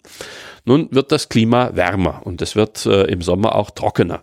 Ähm, was wird also passieren? Es werden die äh, ökologischen Bedingungen sich auch in diesem Naturschutzgebiet so verändern, dass in 10, in 15, in 50 Jahren dort ganz andere Organismenarten leben können, als diejenigen Gemeinschaften, für die das eigentlich einmal gedacht war. Mhm. Ähm, das heißt, es werden Arten vielleicht aus dem Süden reinkommen, aber es werden auch Arten verschwinden müssen, weil es ihnen nicht mehr kühl oder feucht genug ist. Jetzt müssen diese äh, Arten, die an sich kühle oder feuchte Lebensräume lieben, die müssen irgendwo hin. Ja. Dann wandern sie nach Norden, ja, da finden sie das Machfeld, da finden sie nichts. Da können sie nicht leben. Das heißt, wir werden also das Risiko haben, dass durch den Klimawandel diejenigen Organismen, für die wir eigentlich die Naturschutzgebiete haben, diejenigen Artengemeinschaften, die werden da nicht mehr sein in 50 Jahren. Ähm, auf der anderen Seite, wenn wir ein funktionierendes Netzwerksystem hätten, was zum Beispiel dieses Natura 2000 Netzwerk äh, anstrebt, dass wir überall in der Landschaft ein paar solche Schutzgebiete haben, könnte man sich wünschen, könnte man sich erhoffen, dass diese Schutzgebiete als Trittsteine dienen, also mhm. auf einer großen Migration nach Norden, die viele von diesen Organismen werden machen müssen, weil es ihnen einfach zu warm wird. Mhm. Ähm, äh, als Trittsteine, das heißt, sie sterben nicht aus, weil sie da quasi ins Wasser fallen, sondern sie springen von Stein zu Stein. Sie sterben lokal aus, aber sie sterben regional nicht aus. Also ja, ja. sie könnten zum Beispiel Beispiel im Nationalpark Donauauen verschwinden, aber äh, im Nationalpark Thayertal oder noch ein Stück weiter irgendwo in Tschechien oder in äh, Ostdeutschland könnten diese selben Arten noch einen Lebensraum finden, sodass also im Prinzip, wenn sich diese Organismen äh, dem Klimawandel folgend oder durch den Klimawandel gezwungen nach Norden ausbreiten, dass sie dann woanders äh, ein mhm. Refugium finden. Äh, und umgekehrt äh, Arten, die aus dem Süden zu uns kommen, dann halt ein Refugium finden, wo sie äh, früher nicht vorgekommen sind. Das würde aber voraussetzen, dass wir wirklich möglichst viele solche Schutzgebiete, auch durchaus kleine, in der gesamten Kulturlandschaft verteilen. Mhm. Und deshalb sind auch kleine Schutzgebiete, wenn sie halbwegs gut gemanagt werden, wertvoll. Ähm, aber dort, wo man wirklich etwas bewegen kann, das sind in unserer intensiv genutzten Landschaft im Wesentlichen diese wenigen Großschutzgebiete. Und das sind mhm. in Österreich vorrangig die Nationalparks. Es sind natürlich ein paar andere Gebiete auch, die vergleichsweise groß großflächig sind. Ähm, und das Management ist natürlich in den Nationalparks auch am besten ausgebildet, einfach weil es da von der gesetzgeberischen Lage her, es gibt jeweils ein Nationalparkgesetz, das den einen und anderen dritten eingeführt hat, gibt es bestimmte Vorgaben. Das heißt, da kann man auch drauf pochen und sagen, das müsste ähm, als Governance mindestens machen, weil das ja das, äh, das Um und Auf ist. Wenn die Governance nicht stimmt, äh, dann nutzt es mir nichts, dass ich da ein Schild hinstelle und sage, das ist jetzt ein Naturschutzgebiet. Was ist das Management? Was macht man da? Also Also das ist natürlich in jedem äh, Gebiet vollkommen anders. Aber nehmen wir den Neusiedler See. Im Neusiedler Seegebiet äh, ist ein wichtiger Teil des äh, Nationalparkmanagements, dass es Beweidungsprojekte gibt, um die klassische Pusta-Landschaft ein bisschen mhm. zu renaturieren, mhm. die ja eigentlich das Landschaftsbild überhaupt erst generiert hat. Mhm. Also dieses Beweiden als Teil der Kulturlandschaft. Ja, weil äh, ökonomisch macht das ja eigentlich gar keinen Sinn mehr. Ja, ja. Also ökonomisch äh, ist, ist das eigentlich viel zu teuer. Ähm, äh, man kann es natürlich lokal gut vermarkten, es wird auch sehr gut und strategisch gemacht, mhm. äh, aber das bedeutet eben das auch, dass der Nationalpark zum Beispiel, was ganz ungewöhnlich ist, der Nationalpark Neusiedler See Seewinkel ist tatsächlich auch ein agrarischer Betrieb, mhm. weil sonst hätte er gar nicht das Recht, Vieh zu halten mhm. und zu vermarkten. Das ist mhm. also eine Besonderheit. Ähm, dort ist also ein Weidemanagement notwendig. Im Seebereich äh, selber oder im Schilfgürtel ist natürlich was ganz anderes notwendig. Da ist eigentlich das wesentliche Management, dass man darauf achtet, dass da niemand reingeht und die äh, Brutvögel stört und dass man in äh, den Winterphasen äh, dort, wo es äh, sinnvoll und verträglich ist, äh, eine, eine Nutzung des Schilfs für ähm, Bauzwecke, also mhm. als, als Dachbedeckung und dergleichen. Mhm. Mhm. das ist also ja ein dortiges Management. Logischerweise schaut das Management im Nationalpark Hohe Tauern völlig anders aus. Dort geht es im Wesentlichen auch um Beweidung, also zum Beispiel um die Frage, wie gehe ich mit den Almregionen, mhm. die es dort aus historischen Gründen ja gibt und die immer genutzt wurden oder seit Jahrtausenden zumindest genutzt wurden. Und da ist eben dann die Landnutzung äh, so zu steuern, dass man eine vernünftige, ein, eine vernünftige Intensität dieser Beweidung äh, hinbringt und ansonsten zum Beispiel außer dort, wo es aus Sicherheitsgründen nicht geht, den Wald einfach Wald sein lässt, was dann eben bedeutet, dass da die Bäume auch einmal umfallen und dann halt nur in der Nähe von Wegen oder Straßen wird man das auch wieder nicht tolerieren können. Und so schaut das Nationalparkmanagement dann in jeder dieser Regionen anders aus und muss auch jedes Mal neu angepasst, neu überdacht werden. Äh, und neu bedeutet wirklich zum Teil Jahr für Jahr. Mhm. Ich bleibe nochmal beim Beispiel äh, Seewinkel Neusiedler See. Äh, ein wichtiges Schutzgut dort sind ja die wiesenbrütenden Vögel. Äh, das ist einer der Gründe, weshalb man überhaupt angefangen hat, dort ein Naturschutzgebiet jenseits ja, ja. des reinen Sees und äh, Schilfgürtels auszuweisen. Und da muss man zum Beispiel ganz genau definieren, ab wann darf die Beweidung stattfinden, ab wann darf die Maat stattfinden, damit diese Vögel, was in jedem Jahr ein bisschen anders ist, weil im einen Jahr kommen sie ein paar Tage früher, im anderen Jahr kommen sie ein paar Tage später aus dem Winterquartier, äh, dass sie ihren Bruterfolg erreichen können. Also das ist zum Beispiel wirklich Arbeit. Da muss jedes Jahr neu ausgehandelt werden mit mhm. den Landnutzern, mit den Landbesitzern, mit den Bauern, die dort mähen, mit den Bauern, die dort Vieh haben. Äh, wann dürft ihr auf die Flächen gehen und bis wann lasst ihr bitte diese Flächen in Ruhe? Beobachtungen, Zählungen. Das muss alles geschehen mhm. und das muss koordiniert werden und das kostet eben auch Geld. Mhm. Äh, das darf man eben auch nicht verkennen. Alle diese Nationalparks haben Personal und dieses Personal muss bezahlt werden. Mhm. aber das bringt dafür natürlich auch für die Allgemeinheit, für die Gesellschaft als Ganzes eine wichtige Dienstleistung. Ohne diese Dienstleistung, mhm. da können wir uns ganz sicher sein, würde es diese Gebiete so nimmer geben. Die wären längst weg.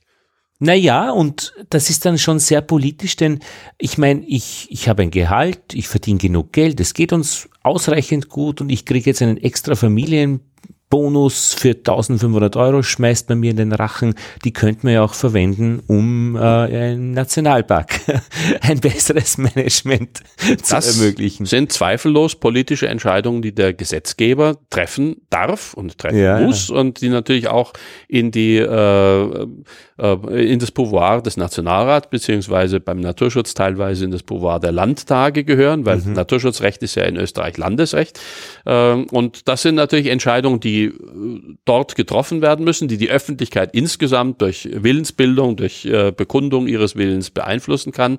Und da stellen wir natürlich fest, dass die Lobby von Biodiversität äh, nicht wahnsinnig ausgeprägt ist in äh, mhm. Europa generell, in Österreich sicher auch. Ist das speziell. wirklich so? Das, also Lobby, äh, das äh, dagegen arbeitet? Äh, es gibt einerseits eine intensive Lobby, die dagegen arbeitet. Das ist natürlich die Lobby der Personen, die Landnutzung betreiben wollen. Das beginnt mit der intensiven Landwirtschaft und endet zum Beispiel in den Alpen regelmäßig in den Konflikten brauchen wir noch einen Skilift.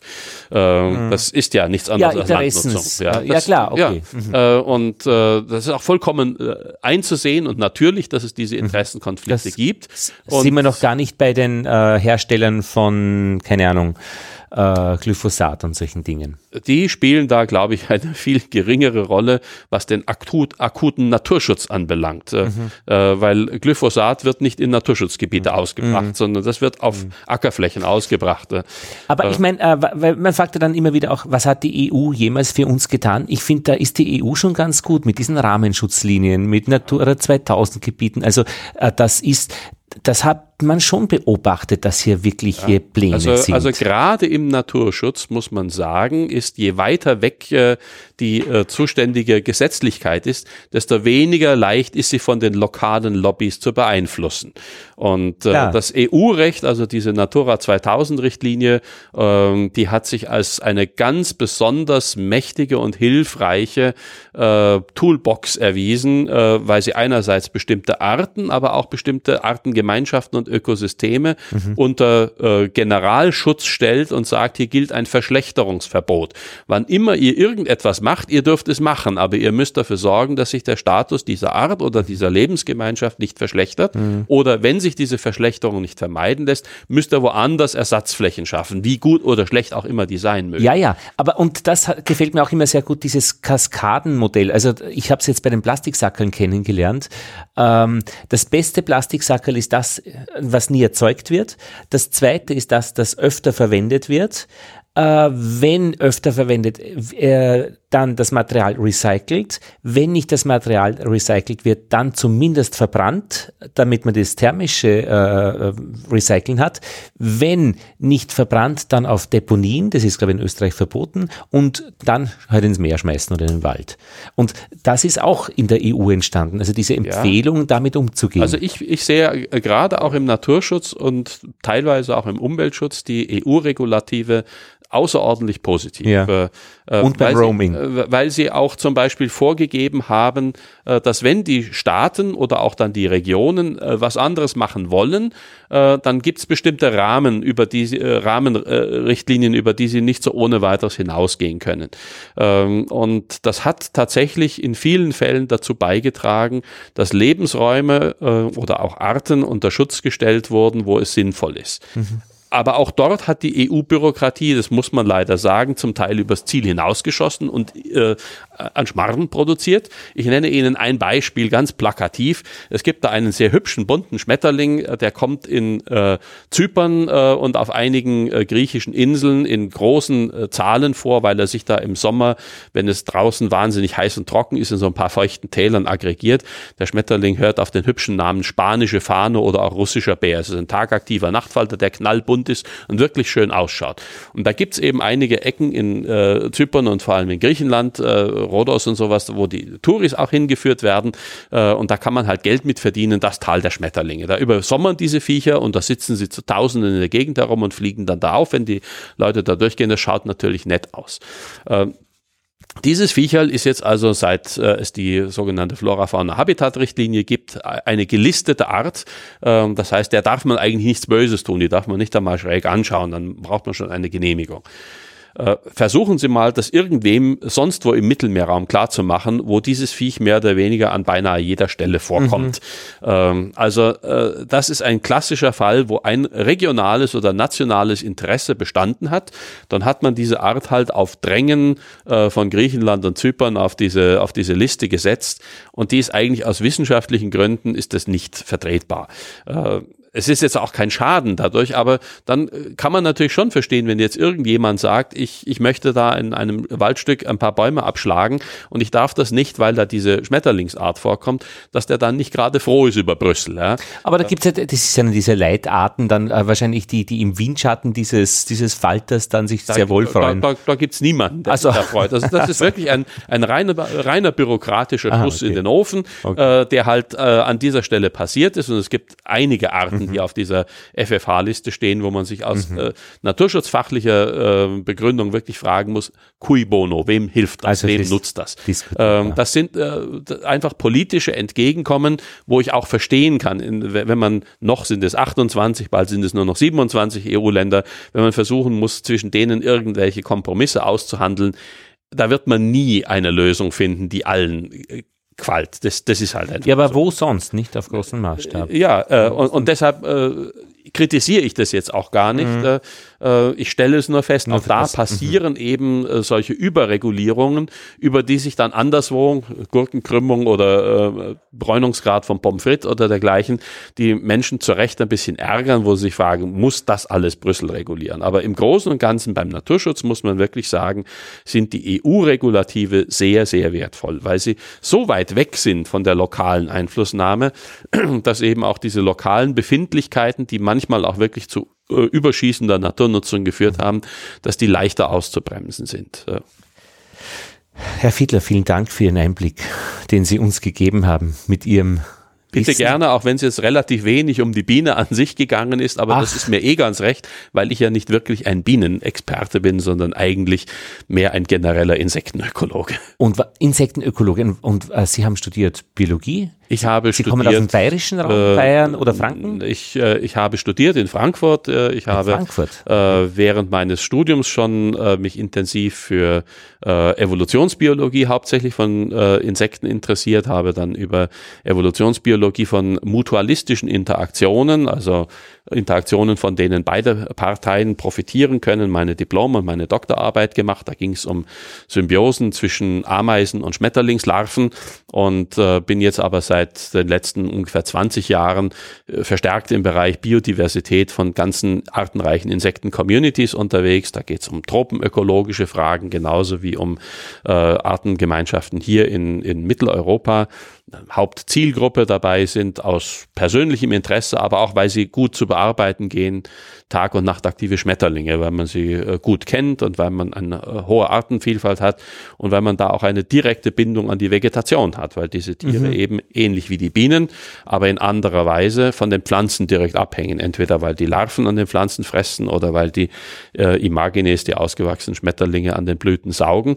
Und gerade diese gegenseitigen Abhängigkeiten und diese Steuerung von solchen Artengemeinschaften äh, über einerseits die Zusammensetzung der Vegetation, aber eben auch das, was äh, sonst in so einem Lebensraum passiert, Landnutzung oder eben Überflutungsereignisse oder äh, Temperaturen oder dergleichen mehr. Diese Steuermechanismen, das interessiert mich, äh, weil ich gerne wissen möchte, welche Faktoren sind es, die diese Artenzusammensetzung bewirken. Warum gibt es genau diese Arten da und andere Arten dort? Und wie ändert sich so etwas, wenn wir Landnutzung machen, wenn wir Umweltgradienten betrachten? Was natürlich jetzt langfristig auch in Richtung Klimawandel geht, wobei der Klimawandel kein äh, besonderes Forschungsgebiet von mir ist, sondern ich da eher äh, mich mit regionalen äh, Artengemeinschaften auseinandersetze und nicht so sehr diese kontinentweiten Verschiebungen betrachte. Und jetzt muss ich noch eine Frage stellen oder eine Hypothese mit Ihnen klären. Wenn die Leute sagen, sie bemerken, dass weniger Insekten an ihren Autofenstern kleben, kann das nicht sein, weil einfach auch in der Aerodynamik bei den Autoerzeugern gelernt wurde und man jetzt einfach weiß, wie man die Auto formen muss, dass die drüber gleiten und nicht dagegen gegenknallen? Also bei den Autoscheiben mag das eine gewisse Rolle spielen, aber es ist vollkommen außer Zweifel und es gibt ja inzwischen eine zunehmende Zahl von Studien, die das auch zeigen, ausgehend von der Studie zum Insektensterben vor eineinhalb Jahren in Krefeld, wo, wo das Ganze seinen, seinen Ausgang genommen hat. Äh, die Biomasse, die Individuenzahl von äh, Insekten hat über die letzten Jahrzehnte in Mitteleuropa dramatisch abgenommen. Und dramatisch ist mehr als die Hälfte. Äh, in dieser Studie hat sich herausgestellt, es ist über 80 Prozent. Ja, aber äh, merkt man das nicht dann überall schon? Das merkt man auch überall schon. Äh, wenn Sie so alt sind wie ich, also alt genug, um zu wissen, wie zum Beispiel in den 1970er Jahren äh, Artengemeinschaften, äh, sagen wir von Tagfaltern auf irgendeiner äh, nicht zu intensiv bewirtschafteten Wiese waren und wie die das heute sind, dann stellen Sie einfach fest, dass insgesamt weniger Tiere da zu sehen sind. Und das lässt sich eben äh, in einer Reihe von, von Datensätzen zeigen. Ich hatte gerade vor kurzem äh, eine, äh, einen Forschungsantrag für eine ausländische ähm, äh, Forschungsförderorganisation zu begutachten. Die wollen jetzt zum Beispiel historische Sammlungsdaten äh, heranziehen, möglichst über das ganze 20. Jahrhundert, vielleicht sogar bis ins 19. Jahrhundert hinein, also wirklich in die naturhistorischen Museen und sowas gehen und schauen, äh, ob man nicht durch die große Vielfalt Vielzahl von Belegen, die da sind, auch äh, nachvollziehen kann, was die Krefelder ja nur in einem relativ kleinen Raum in Nordwestdeutschland gezeigt haben, dass es diese Abnahme der Individuenzahlen gibt.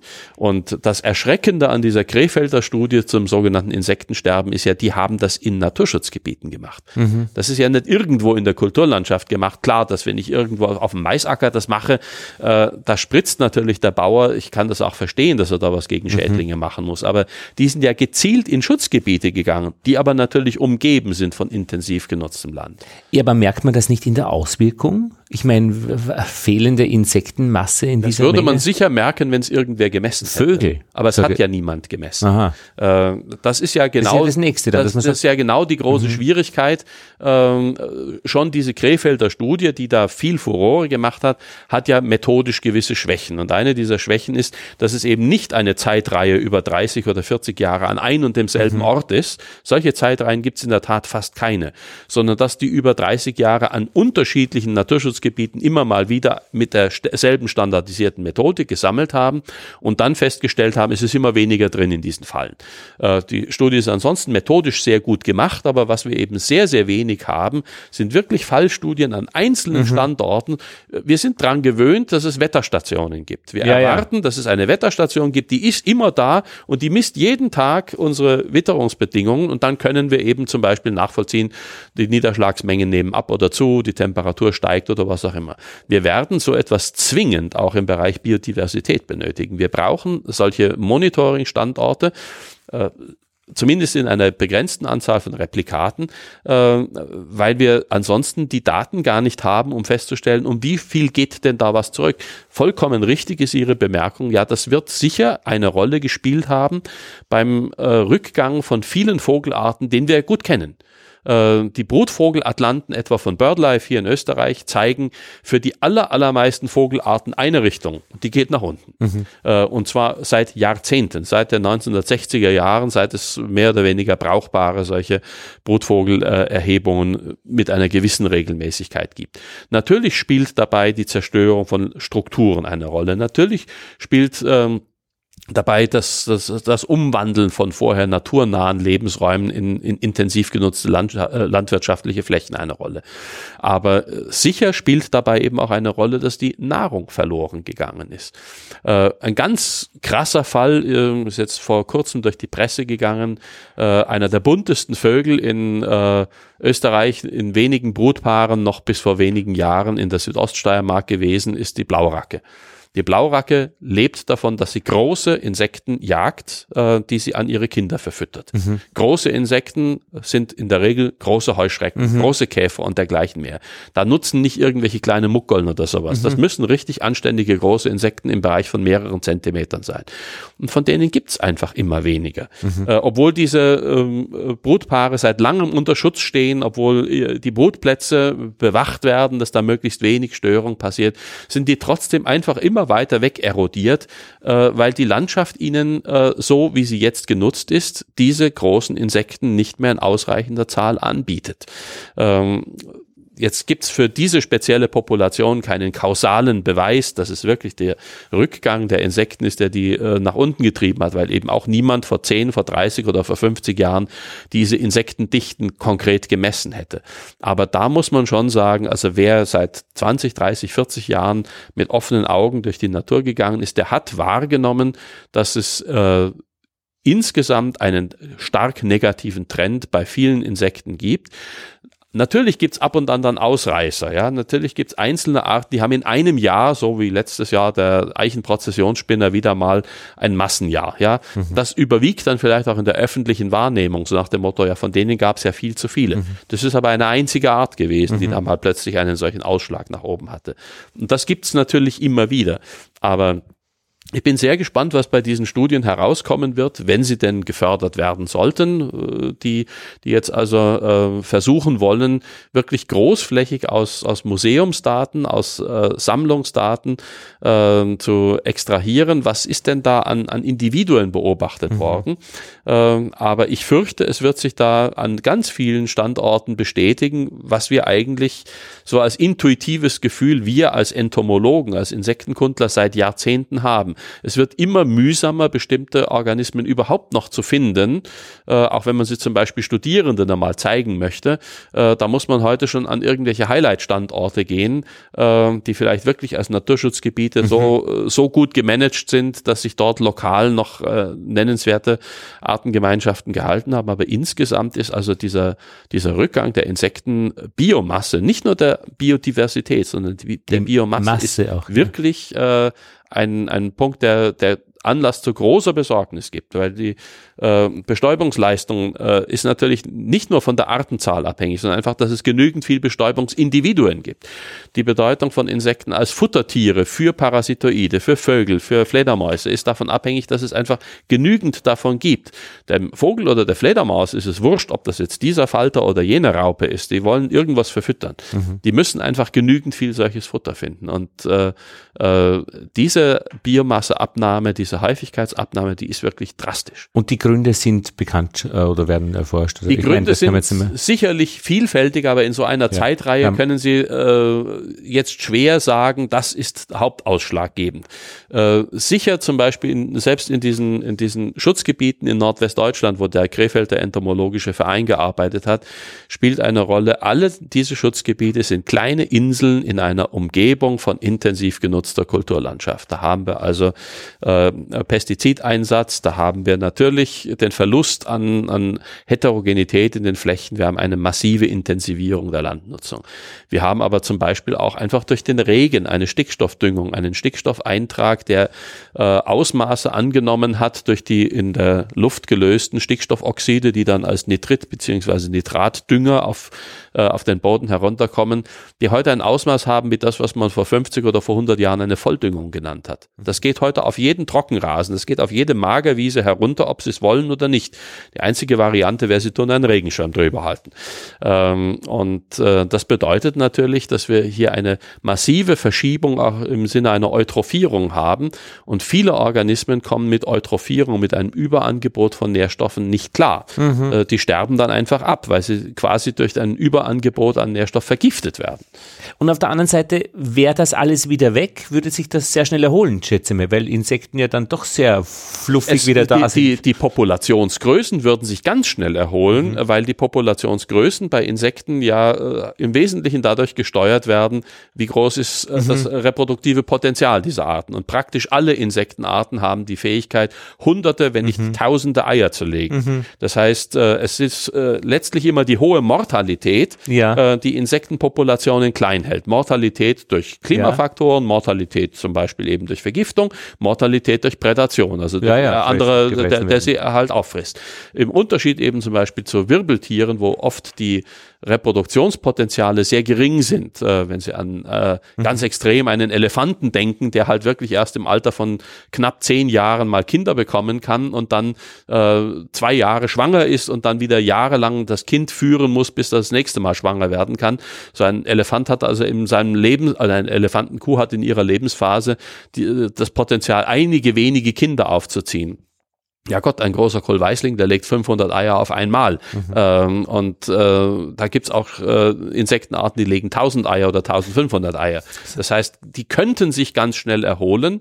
Ähm, nicht mehr alle Arten, weil manche Arten ja, ja. einfach weg. Aber so gesehen eigentlich lohnend, dass sich ähm, äh, Änderungen auch zum Besseren wiederum auszahlen. Ja, sicher. Und das wäre auch ein Bereich, wo, wo eben auch äh, der, der private äh, Mensch im Garten was machen kann. Einfach dort, wo man selber steuern kann, auf unnötigen Pestizideinsatz verzichten. Dort, wo man selber steuern kann, ein bisschen Unordnung zulassen, äh, ein bisschen Verwilderung zulassen, Heterogenität zulassen, dann kommen äh, diejenigen, nicht die spezialisierten Arten, die gibt's im urbanen Bereich seltener, aber es kommen diverse Arten, die halt aus dem regionalen Artenpool vorkommen könnten, kommen dann wieder dahin und siedeln sich an und tragen dann zum Beispiel eben dazu bei, dass es wieder eine gewisse Anzahl von Bienenindividuen oder Fliegenindividuen oder Schmetterlingsindividuen gibt.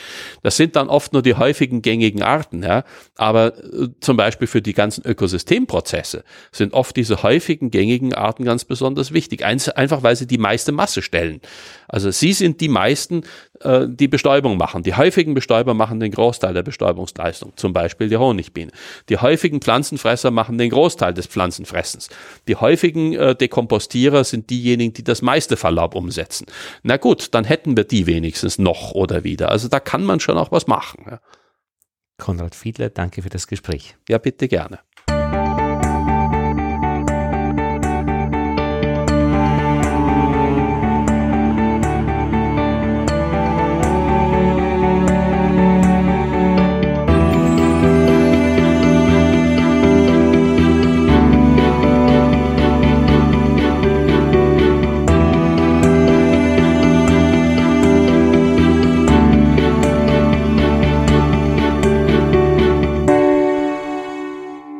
Und jetzt zu unserem Korrespondentenbericht. Was ist los beim Bienenstand draußen? Mitte Jänner ist ja nicht so viel los.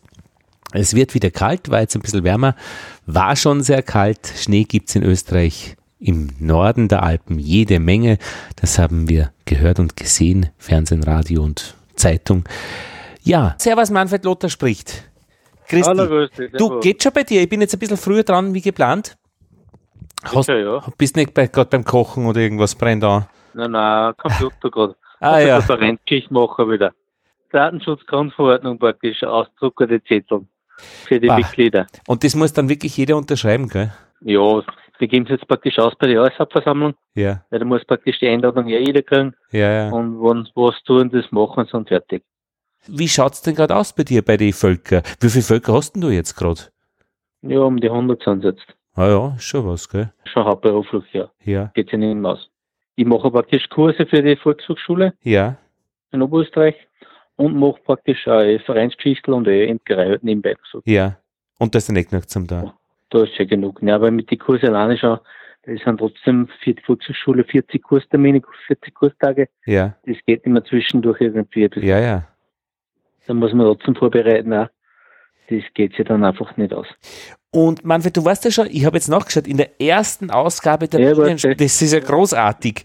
Und da hast du schon eben erzählt, dass ihr eben viel Völker, dass du auch viel Völker äh, eben weitergibst und auch jetzt, wie du sagst, verkaufst. Also da ist ja dann auch noch einiges an, an Arbeit drinnen. Ja, genau. Du, wie schaut's denn jetzt aus? Jetzt haben wir Mitte Jänner, es, äh, wie Schneelage?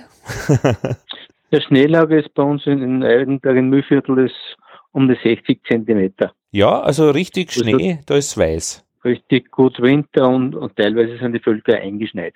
Ja, Bei uns hat es heute Temperaturen gehabt, plus 5 Grad Grad ja, und ich habe eigentlich gar nichts da, aber die Völker, ja. teilweise sind sie eingeschneit. Und da ist eh gut Aber- isoliert, gut verpackt, praktisch Aber noch waren sie Dem ich habe einen offenen, offenen Gitterboden habe ich natürlich, Ja, da ist eigentlich kein Problem. ja, Die Sache wird nämlich die, sobald es natürlich mal 8, 9 Grad plus hat und die Sonne scheint, dann muss man es natürlich freischaufeln. ja. Weil die Weil, möchten dann natürlich gern ausfliegen, die Bienen. ja, genau, und die merken ja dann die Temperatur. Du, Genau. da, da frage ich mich schon immer, äh, weil jetzt heißt, also ich spüre, dass die Tage schon wieder länger werden. Also jetzt haben wir 17., 18. Jänner und ich merke schon wirklich, dass das eigentlich schon wieder ins neue Jahr geht. Wie merken das die Bienen, wann die im Finstern da drinnen sitzen? Ja, im Finstern ein bisschen Licht werden sie trotzdem sehen, weil das Flugloch scheint ein bisschen was rein. Und das reicht. Aber das Dass wird sicher reichen. Also das ist, glaube ich, auf jeden Fall. Aber ich glaube, dass die Bienen nicht nur ans Tageslicht gehen, sondern auch die Temperaturen, Außentemperaturen. Ja, Man Und- darf sich da Imker nicht gleich nervös werden, weil sagen, viele sagen einfach, die Bienen gehen mit, mit ab der Wintersonnenwende gleich wieder im Brut. das, Ah, das ist von Gegend zu Gegend ist verschieden. ja, ja. Das glaube ich eher nicht. Also Ob- da wirklich eher. Mhm. Aber, aber sie kriegen wahrscheinlich die Temperatur mit, wann immer, wann die Sonne, die wird dann ja doch einmal kräftiger auf, auf die Beute leuchtet, dann, dann, dann spürt man schon was, dass irgendwas los ist Ja. als Biene. Mm, Weil die Bienen zum Beispiel fliegen ja trotzdem aus, oft bei, bei, bei 1 Grad plus, wenn die Sonne schön drauf scheint. Ja, Das ist natürlich schon auch so. ja, Darum sollte der Standplatz wirklich auch im Winter besonnen sein, das ist ja ganz wichtig. ja, Weil gerade wenn das wirklich so so ein schattiger Bereich ist, die Bienen fliegen dann auch natürlich nie aus, weil sie immer im Schatten sind, ja. obwohl es theoretisch sogar wärmer wäre in der Sonne, aber es hilft nichts, wenn sie im Schatten stehen. Ja. Standard sollte wirklich passen. Äh, Und sollen sie ausfliegen, ja, im Winter? Also mal die Frage ist, sollen oder wollen, aber China. Aber, aber ist das schon erwün erwünschenswert? Also man, man stellt jetzt nicht extra in Schatten, dass im nicht ausfliegen, sagen wir, dass man sagt, dass sie nicht gestört werden oder so. Ja, sie sollen einfach äh, mal eine Brutpause machen, das soll natürlich äh, eher schattig stehen oder kühl stehen Ja, und man natürlich schon im, im die Tage länger werden, sollen sie natürlich immer ausfliegen können, aber natürlich auch länger sitzen, dass sie mal aufs Klo können Ja, und ja. abgehoben können. Auch. Das schon natürlich. Also darum sollte der Standplatz eher besonders sein. Beim Brut werden es wahrscheinlich noch nicht viel geben und draußen noch Minusgrade dann oft zwischendurch wieder hat. ja, ja. In der Nacht wird es ja immer eindeutig Minusgrade jetzt haben Ja, und jetzt wird es auch wieder ein bisschen kälter werden. ja, wird einfach kälter und dann werden es wahrscheinlich kaum ein Brot sein. Ja, Kann man nicht vorstellen. ja. Du, und wie ist ja ge- eher kontraproduktiv, Ja. wenn sie im Brot gehen, weil sie ja Futter verbrauchen, Ja, ja, wo es im, im Frühling noch so lange dauert. ja. Darum ist das so einfach eine Ruhe geben. Und äh, kannst du schon Prognosen geben, immer so ein bisschen früh fürs neue Jahr? Du, Ja. spürst du schon irgendwas oder hast du schon einen Eindruck? Jetzt von, Prognosen? naja, also ähm, es ist wahrscheinlich wirklich zu früh, dass man sagt, früh dran oder richtig kalt oder das wird wahrscheinlich wieder ein bisschen dauern, bis die Völker stark werden. Das ist Mitte Jänner noch zu früh. Ist noch zu früh, aber wie es jetzt ausschaut, ich habe letztes Mal von einem Kollegen, der hat mir praktisch so einen Link geschickt, äh, für die, für der Web, für so Langzeitwetterprognose. Ja. Das war praktisch im Oktober war das. Ja, Und da war es eben so, da haben sie für Dezember und Jänner starke Niederschläge angesagt, danach und eher trocken. ja, Also natürlich kann jetzt die nächste Zeit natürlich trocken werden und kalt sein, Ja, aber von den Niederschlägen her ist eher weniger, ja, wie es wie es der, der Prognosen ja. gezeigt hat. Also ob stimmt, dann kann man dann natürlich eh nicht sagen. Weiß man eh nicht. Aber Mhm.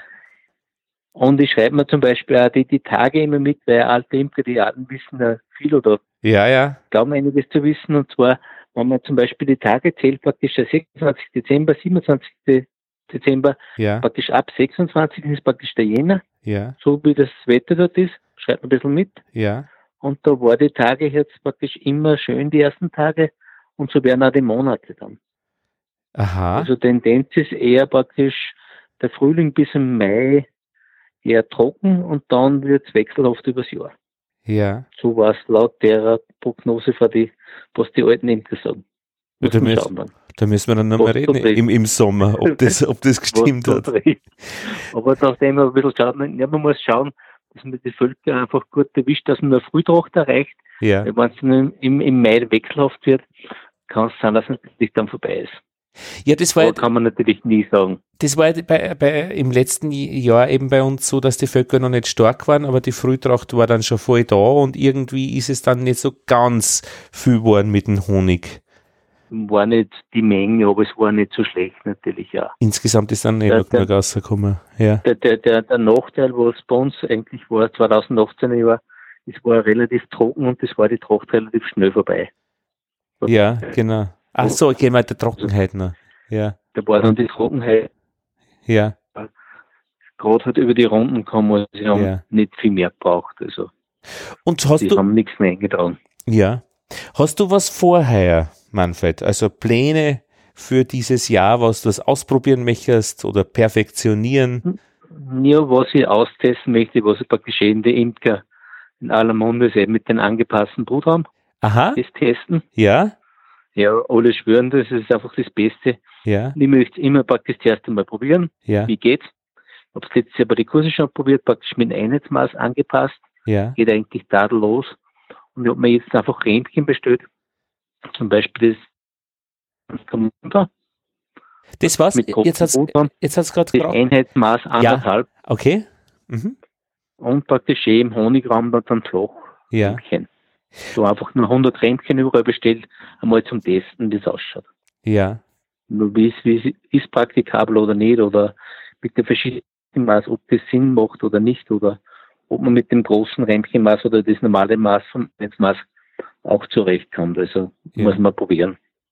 Also ich, ich habe ja, oder wir haben ja ähm, Zander Jumbo, also groß, so Brutraum mit Naturbau und da haben wir die totale Brutentnahme jetzt schon im zweiten Jahr gemacht und das ist Ja. großartig, funktioniert wunderbar und jetzt habe ich ein bisschen diesen äh, angepassten Brutraum aus den Augen verloren. Was ist denn da die Schlüsselgeschichte? Also was macht man, worum geht's dabei eigentlich? Ja, um den angepassten Brutraum geht es eigentlich nur deswegen, weil wenn man jetzt praktisch große Waben Ja, und im dann noch ein, Futter drauf auf der Oberhalb. Ober der Brut ist praktisch eine Futtergrenze drauf. ja, genau, aha. Und da muss man eben schauen, dass man die Bienen quetscht so auf die Art, dass sie ins Futter. Du, äh, Entschuldige, Von- Manf von- Manfred, wir haben jetzt da immer wieder Aussetzer. Was, was, äh, was kann man Okay, da dagegen machen? Schlechter Empfang oder? Ich weiß nicht genau. Da irgendwie, ja, müssen wir mal schauen. Ge ja, vielleicht, wenn du nur mal anfängst, äh, also mit, mit dem Brutraum, weil da waren die Schlüsselstellen jetzt alle gerade weg. Okay, ja, ja, Ja. Ich noch gern. Und zwar vom Brutraum ist nämlich so, und zwar im Winter ist es so, die, die Bienen sitzen eher im unteren Bereich von, von Bruträmpchen ja, und oberbei ist er praktisch noch voll mit Futter. ja, Und man muss natürlich schauen, dass man die Bienen eher ein bisschen quetscht oder ein bisschen einengt, ja, dass das Futter oben verbrauchen ja, und die Brust dann bis an die Oberkante geht vom Rämpchen. ja, Ein Problem ist nämlich nachher dann bei der Kirschblüte, wenn man den Honigraum aufsetzt ja, und es ober der Brut nur ein Honig Ja, kommt vom ja. Dann gehen die, die Bienen nämlich hin, nicht hinauf in den Honigraum. aha, Das ist das Problem nämlich bei den ganzen Systemen, aber das, das steht nirgendwo. Aber Ja. es ist einfach, sobald natürlich vom Bruträmpchen ein Honigkranz drüber ist, oder Ja, ja. Futterkranz, da, dann muss man sich ja vorstellen, Ja. dann ist das Absperrgitter mitten im Honigraum drinnen. Ja, ja. Nicht zwischen Brot und, und Honig, Ja. sondern mitten im Mitten im Honigraum. Honigraum, ja. Und sie bleiben dann einfach Und die- drunter. Und dann einfach unten alles anfüllen. Ja. Sie wollen sich da einfach nicht durchquälen. Und das hat man noch, in jedem Maß, oder? Also das hat man bei Jumbo genauso egal, wie egal, ja, oder zweiteilig und so. egal welches. Ja. Weil wenn ich jetzt zweiteiligen Brotraum habe, ob ich jetzt da der Zander habe oder, oder Einheitsmaß, ist ja egal. Ich muss Ja. einfach schauen, dass ich die Brot bis hinaufbringe, Ja. wo ich dann das Gitter drauf gebe. Wie machst du das jetzt, Manfred? Einfach äh, zusammenschieden auf, ich habe zum Beispiel letztes Jahr beim Kurs, habe ich seiner Zeit praktisch zwei Stücke so und zwei Stücke ohne schieden. ja. Und wir haben einfach bei der Kirschblüte durchgeschaut, wo ist Brot, wo ist unten Brot, wo ist oben Brot und da einfach links und rechts einfach so Holzschiede reingeben und das war's, fertig. Und was bewirkt dieses Holz, äh, das Sheet? Das Sheet ist praktisch eine Trennung, das macht den Brotraum kleiner. Und zwar schmäler. Genau, macht den schmäler. Ähm, man kann sich das so vorstellen, das ist wie, eigentlich wie eine Kinderstube und in die Kinderstube werden einfach keine, keine Vorräte nicht gelagert. Ah. Man trennt es einfach ein bisschen ab. Und das macht man, Wenn wann man hast du gesagt, eine Kirschblüte? Äh, Ich habe es ich hab's praktisch letztes Jahr zur Kirschblüte gemacht, Ja. habe mir jetzt ein bisschen noch genauer hineingelesen.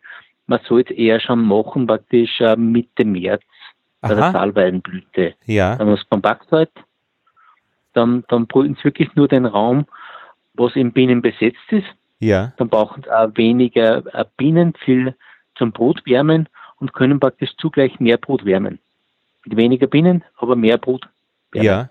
Die sind Und- effektiver dann. Und die, äh, wo sind jetzt ihre Vorräte dann? die Vorräte, man gibt immer praktisch, äh, wo, wo die Schiede sind, Ja, immer praktisch im Innenbereich immer äh, Futterwaben hinein. im Innenbereich. Gleich neben den, gleich neben den Schied ist eine Ja. Futterwabe, dann kommen zum Beispiel drei oder vier Brotwaben, dann kommt wieder eine Futterwabe und dann kommt wieder das Schied. Ja, Oder man tut es praktisch auf einer Seite schieden, da zum Rand schieden. Da ist praktisch eh, ganz am Rand ist meistens das eine Pollenwabe, dann zum Beispiel vier Brotwaben, dann eine Futterwabe Mhm. und dann wieder das Schied. Und eine Frage, wenn jetzt äh, ich praktisch im März oder eben Kirschblüte ähm, die, ich Waben habe, wo Brot ist, aber wo oben ein Honigkranz ist, wie verschwindet der? Ja, sie verbrüden das, sagen, sagen, sagt natürlich der Jürgen Bender. Ah, Und man natürlich kom kompatibel, wenn man das kompakt hält, sie müssen natürlich auch Futter verbrauchen, verstehe. Und das nehmen sie Und dort. nehmen von dort her, Ja, wenn es einfach kompakt ist. ja, Dann, dann, dann funktioniert das eigentlich sehr gut. ja. Ah ja, Letztes Jahr probiert. Ist einfach, äh, was ist noch der Vorteil? Und zwar, man hat einfach immer ein Binnenvolk laut Lehrbuch, ja. sagt man. Aha, Wenn ich jetzt auch nicht die Schiede arbeite, ja. dann haben- bauen sie mal links, einmal Ja. rechts, und das dort, einmal da. Und so habe ich die Schiede drinnen Mhm. und dort ist immer Brot fertig. Das ist immer gleich. Und muss die Schiede dann irgendwann einmal, wenn es heißt angepasster Brot haben, äh, äh, vergrößern? Also weiter wegschirmen oder? Ja, wir haben es letztes Jahr zu, zur Was? Kirschblüte gemacht Ja. und das, man braucht eigentlich da gar nichts. Tut einmal einstellen auf die Größe Ja. der Kirschblüte Ja. und das war's. Und mit Schwabengefahr, praktisch- dass da zu wenig Platz hätten oder so? Gar nichts, gar nichts. Umso weniger Platz, dass die Bienen haben, dass praktisch in die Kinderstube Vorräte hineinlegen Ja. können, umso weniger Schwärmerei gibt Ah ja. Ja, Das ist ja logisch. Wenn man ist automatisch die Kinderstube nur für die Kinder da Ja. und da ist kein Platz für einen Pollen. Maximal vielleicht auf eine Randwabe vielleicht mit Pollen, aber mehr gar nicht. Ja, ja. Ah ja. Der Rest kommt eigentlich raus dann. Und ich meine, ja, mhm. ja, und was natürlich schon ist, was ich jetzt da drauf gekommen bin, und zwar, man braucht ja nicht wirklich, weil man Zahn hat man mal äh, 20 Zander warm für einen Brotbereich. Das braucht man nicht, das schaffen sie ja gar nicht. Mhm. Weil für die Brot alleine ja. sieben warm ist ja komplett genug. Mehr schafft ja die Königin rechnerisch gar nicht. Rechnerisch, genau, das Das geht ja ist gar nicht. Also, ja, ja. da haben wir immer eigentlich, habe ich auch Blödsinn eigentlich weitergegeben zu der Sache. Ja, Aber man, man denkt da nicht nach oder ist ein bisschen betriebsblind. Und Ja. wenn man wirklich genau mal nachschaut, man braucht nicht mehr. Mhm. Geht eigentlich tadellos. Mit mhm. weniger, weniger Broträmchen. Mhm. Ja, Und fein. natürlich sind es dann effektiver, weil sie mehr Honig sammeln. Ja, ja, Weil wo- genau. Bei was nämlich was mich ganz gewundert hat, und zwar bei mir Völker dann ein bisschen ausgetestet da, Mhm. und es waren manchmal schwache Völker, Mhm. die haben vielleicht fünf Brutwaben gehabt im Einheitsmaß. Mhm. Man dachte, ich lasse einfach auf einer Tage Honigraum aufgesetzt und wie bei den meine starken Völker Mhm. den zweiten Honigraum draufgegeben haben, habe ich auf die auch den zweiten Honigraum draufgegeben. Okay. Also die, Volks die Volksstärke war eigentlich egal. Ja. Honigleistung war bei allen gleich. Ja, ja. Also das ist, hat mich ein bisschen fasziniert von dem. Also das, Und- das ist, ja, und? Das, und das möchte, und welche Maß das, das dann hat, ob man jetzt Einheitsmaß, der Tandmaß oder, oder, oder ein Langstrotmaß, das ist ja komplett egal. Ja. Ja. Aber da wird halt propagiert nur, die gewissen Maße sind die besten oder die Jumbo-Maße. Ja. Und ja, muss man halt dann ein bisschen austesten, was ist dann wirklich Wahres dran. Du, und eine Frage, zwei Schiede, warum eigentlich zwei, warum nicht eins und einfach auf die Seite ja. von der Beute? Ich habe mir ein bisschen nachgelesen und zwar, ich war immer vom Vortrag praktisch bei einer, da war der Miroslav Sedlacek, das ist ein großer Imker in der Slowakei oder Tschechien, Ja, was er auch unterrichtet in die, in die Imkerschulen in Tschechien. ja, Und der hat ihm gesagt, dass ihm bei den, bei den Holztagen, dass praktisch zur besseren Isolierung, dass er das Volk mittig sitzen soll. Aha. Bei Kunststoffbeuten, da ist es eigentlich egal. ah, verstehe. Das, kann man so, das ist, war sein Einwand und nachdem ich Holz schiede, habe ich eigentlich genug. Ist. Ich habe es einfach nur mal so getestet. Ja, es leuchtet ja irgendwie ein, dass man ein bisschen einen Luftpuffer links, rechts hat. Also der das Ganze, also wer wohnt schon gerne in einer kalten oder heißen Wand? Ja. Kalten Wand, ja, das, das war mir überlegen und denkt, ich teste einfach mal aus. Geht aber, was ich jetzt glaube, auch an mit Anschied genauso gut. Aha, okay. Man muss auf einer Seite einfach äh, kompatibel ein bisschen halt. Ja, Geht eigentlich genauso gut. Du, jetzt wird ja dieses Wissen ja von dir aus ersten Mund weitergegeben bzw. diskutiert, also Volkshochschulkurse und im Verein. Und ich habe immer so ein bisschen den Eindruck gekriegt, was ich eben von dir höre auf Facebook und ähm, Bienen aktuell und im Forum, dass, dass äh, da immer bei euch ein guter Grund ist, wirklich den Verein zu besuchen, weil immer irgendwas Neues ist. Also, ob es jetzt Bienenbrot ist oder Mittelwände gießen oder dass man schleudern kann. Das ist eigentlich, ich bin ja nicht so der Vereinstyp, weil ich einfach zeitlich nicht wirklich gut kann. Aber da wäre ich immer ein bisschen neidig. Das ist schon geplant, oder? Also, das, also, Das ist schon geplant. Man soll, man soll ja unter die Imker, gerade bei den kleinen und kleinsten Imker, ein bisschen einfach besser zusammenarbeiten. ja, Es soll ja natürlich so sein, dass die kleine Imker genau die Gerätschaften hat wie, ein- wie ein großer Imker. ja, Der hat auch Das äh, Abfüllen. automatische Selbstwendeschleider ja, oder Abfüllanlage haben wir zwar nicht.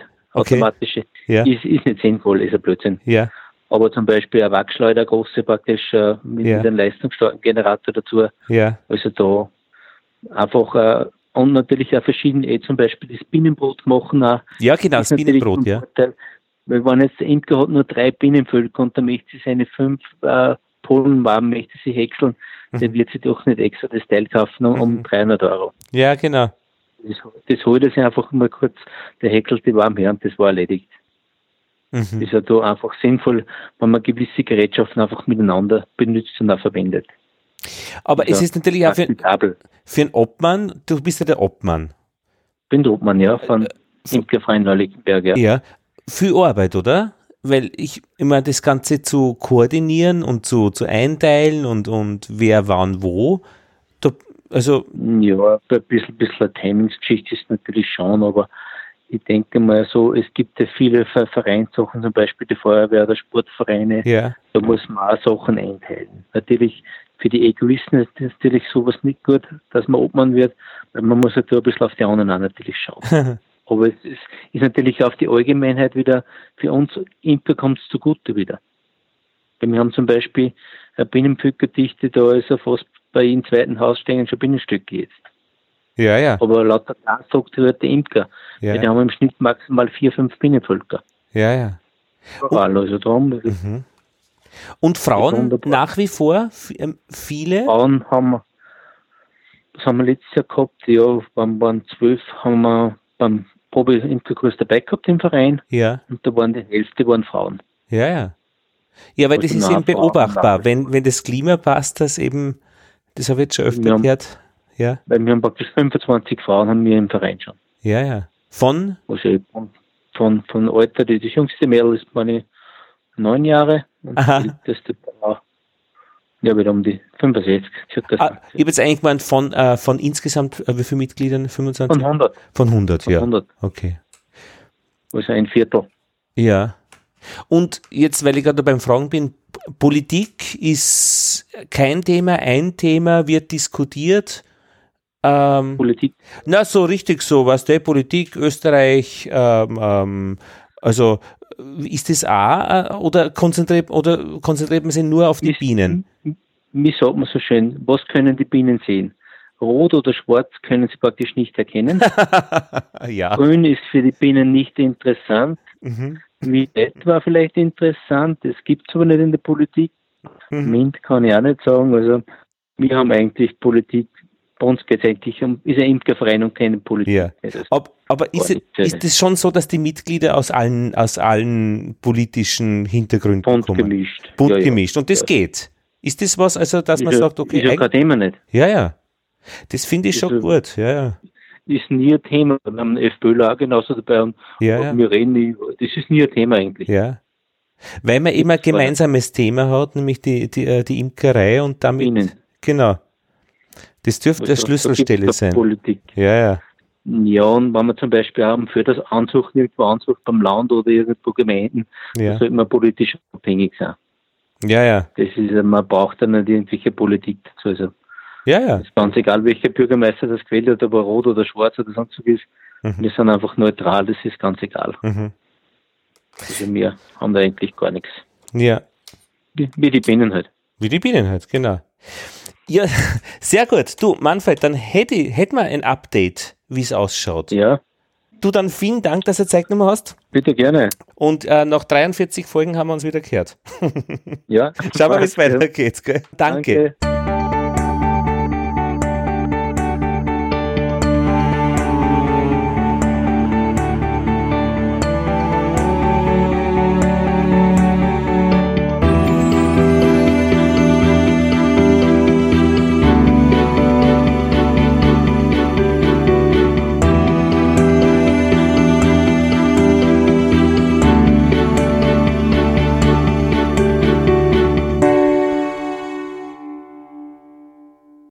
Manfred Pointner und danke noch einmal Konrad Fiedler vom Institut für Botanik und Biodiversitätsforschung. Die nächste Ausgabe der Bienengespräche beschäftigt sich mit der Schulimkerei. Undine Westphal, wir haben sie in der vorigen Ausgabe schon gehört als Korrespondentin, ist in Wien und ich werde mit ihr ein längeres Gespräch führen, was man alles beachten, lernen, tun kann in einer groß angelegten Schulimkerei in Hamburg, in der Nähe von Hamburg. Das war's. Lothar Bodingbauer verabschiedet sich aus Wien.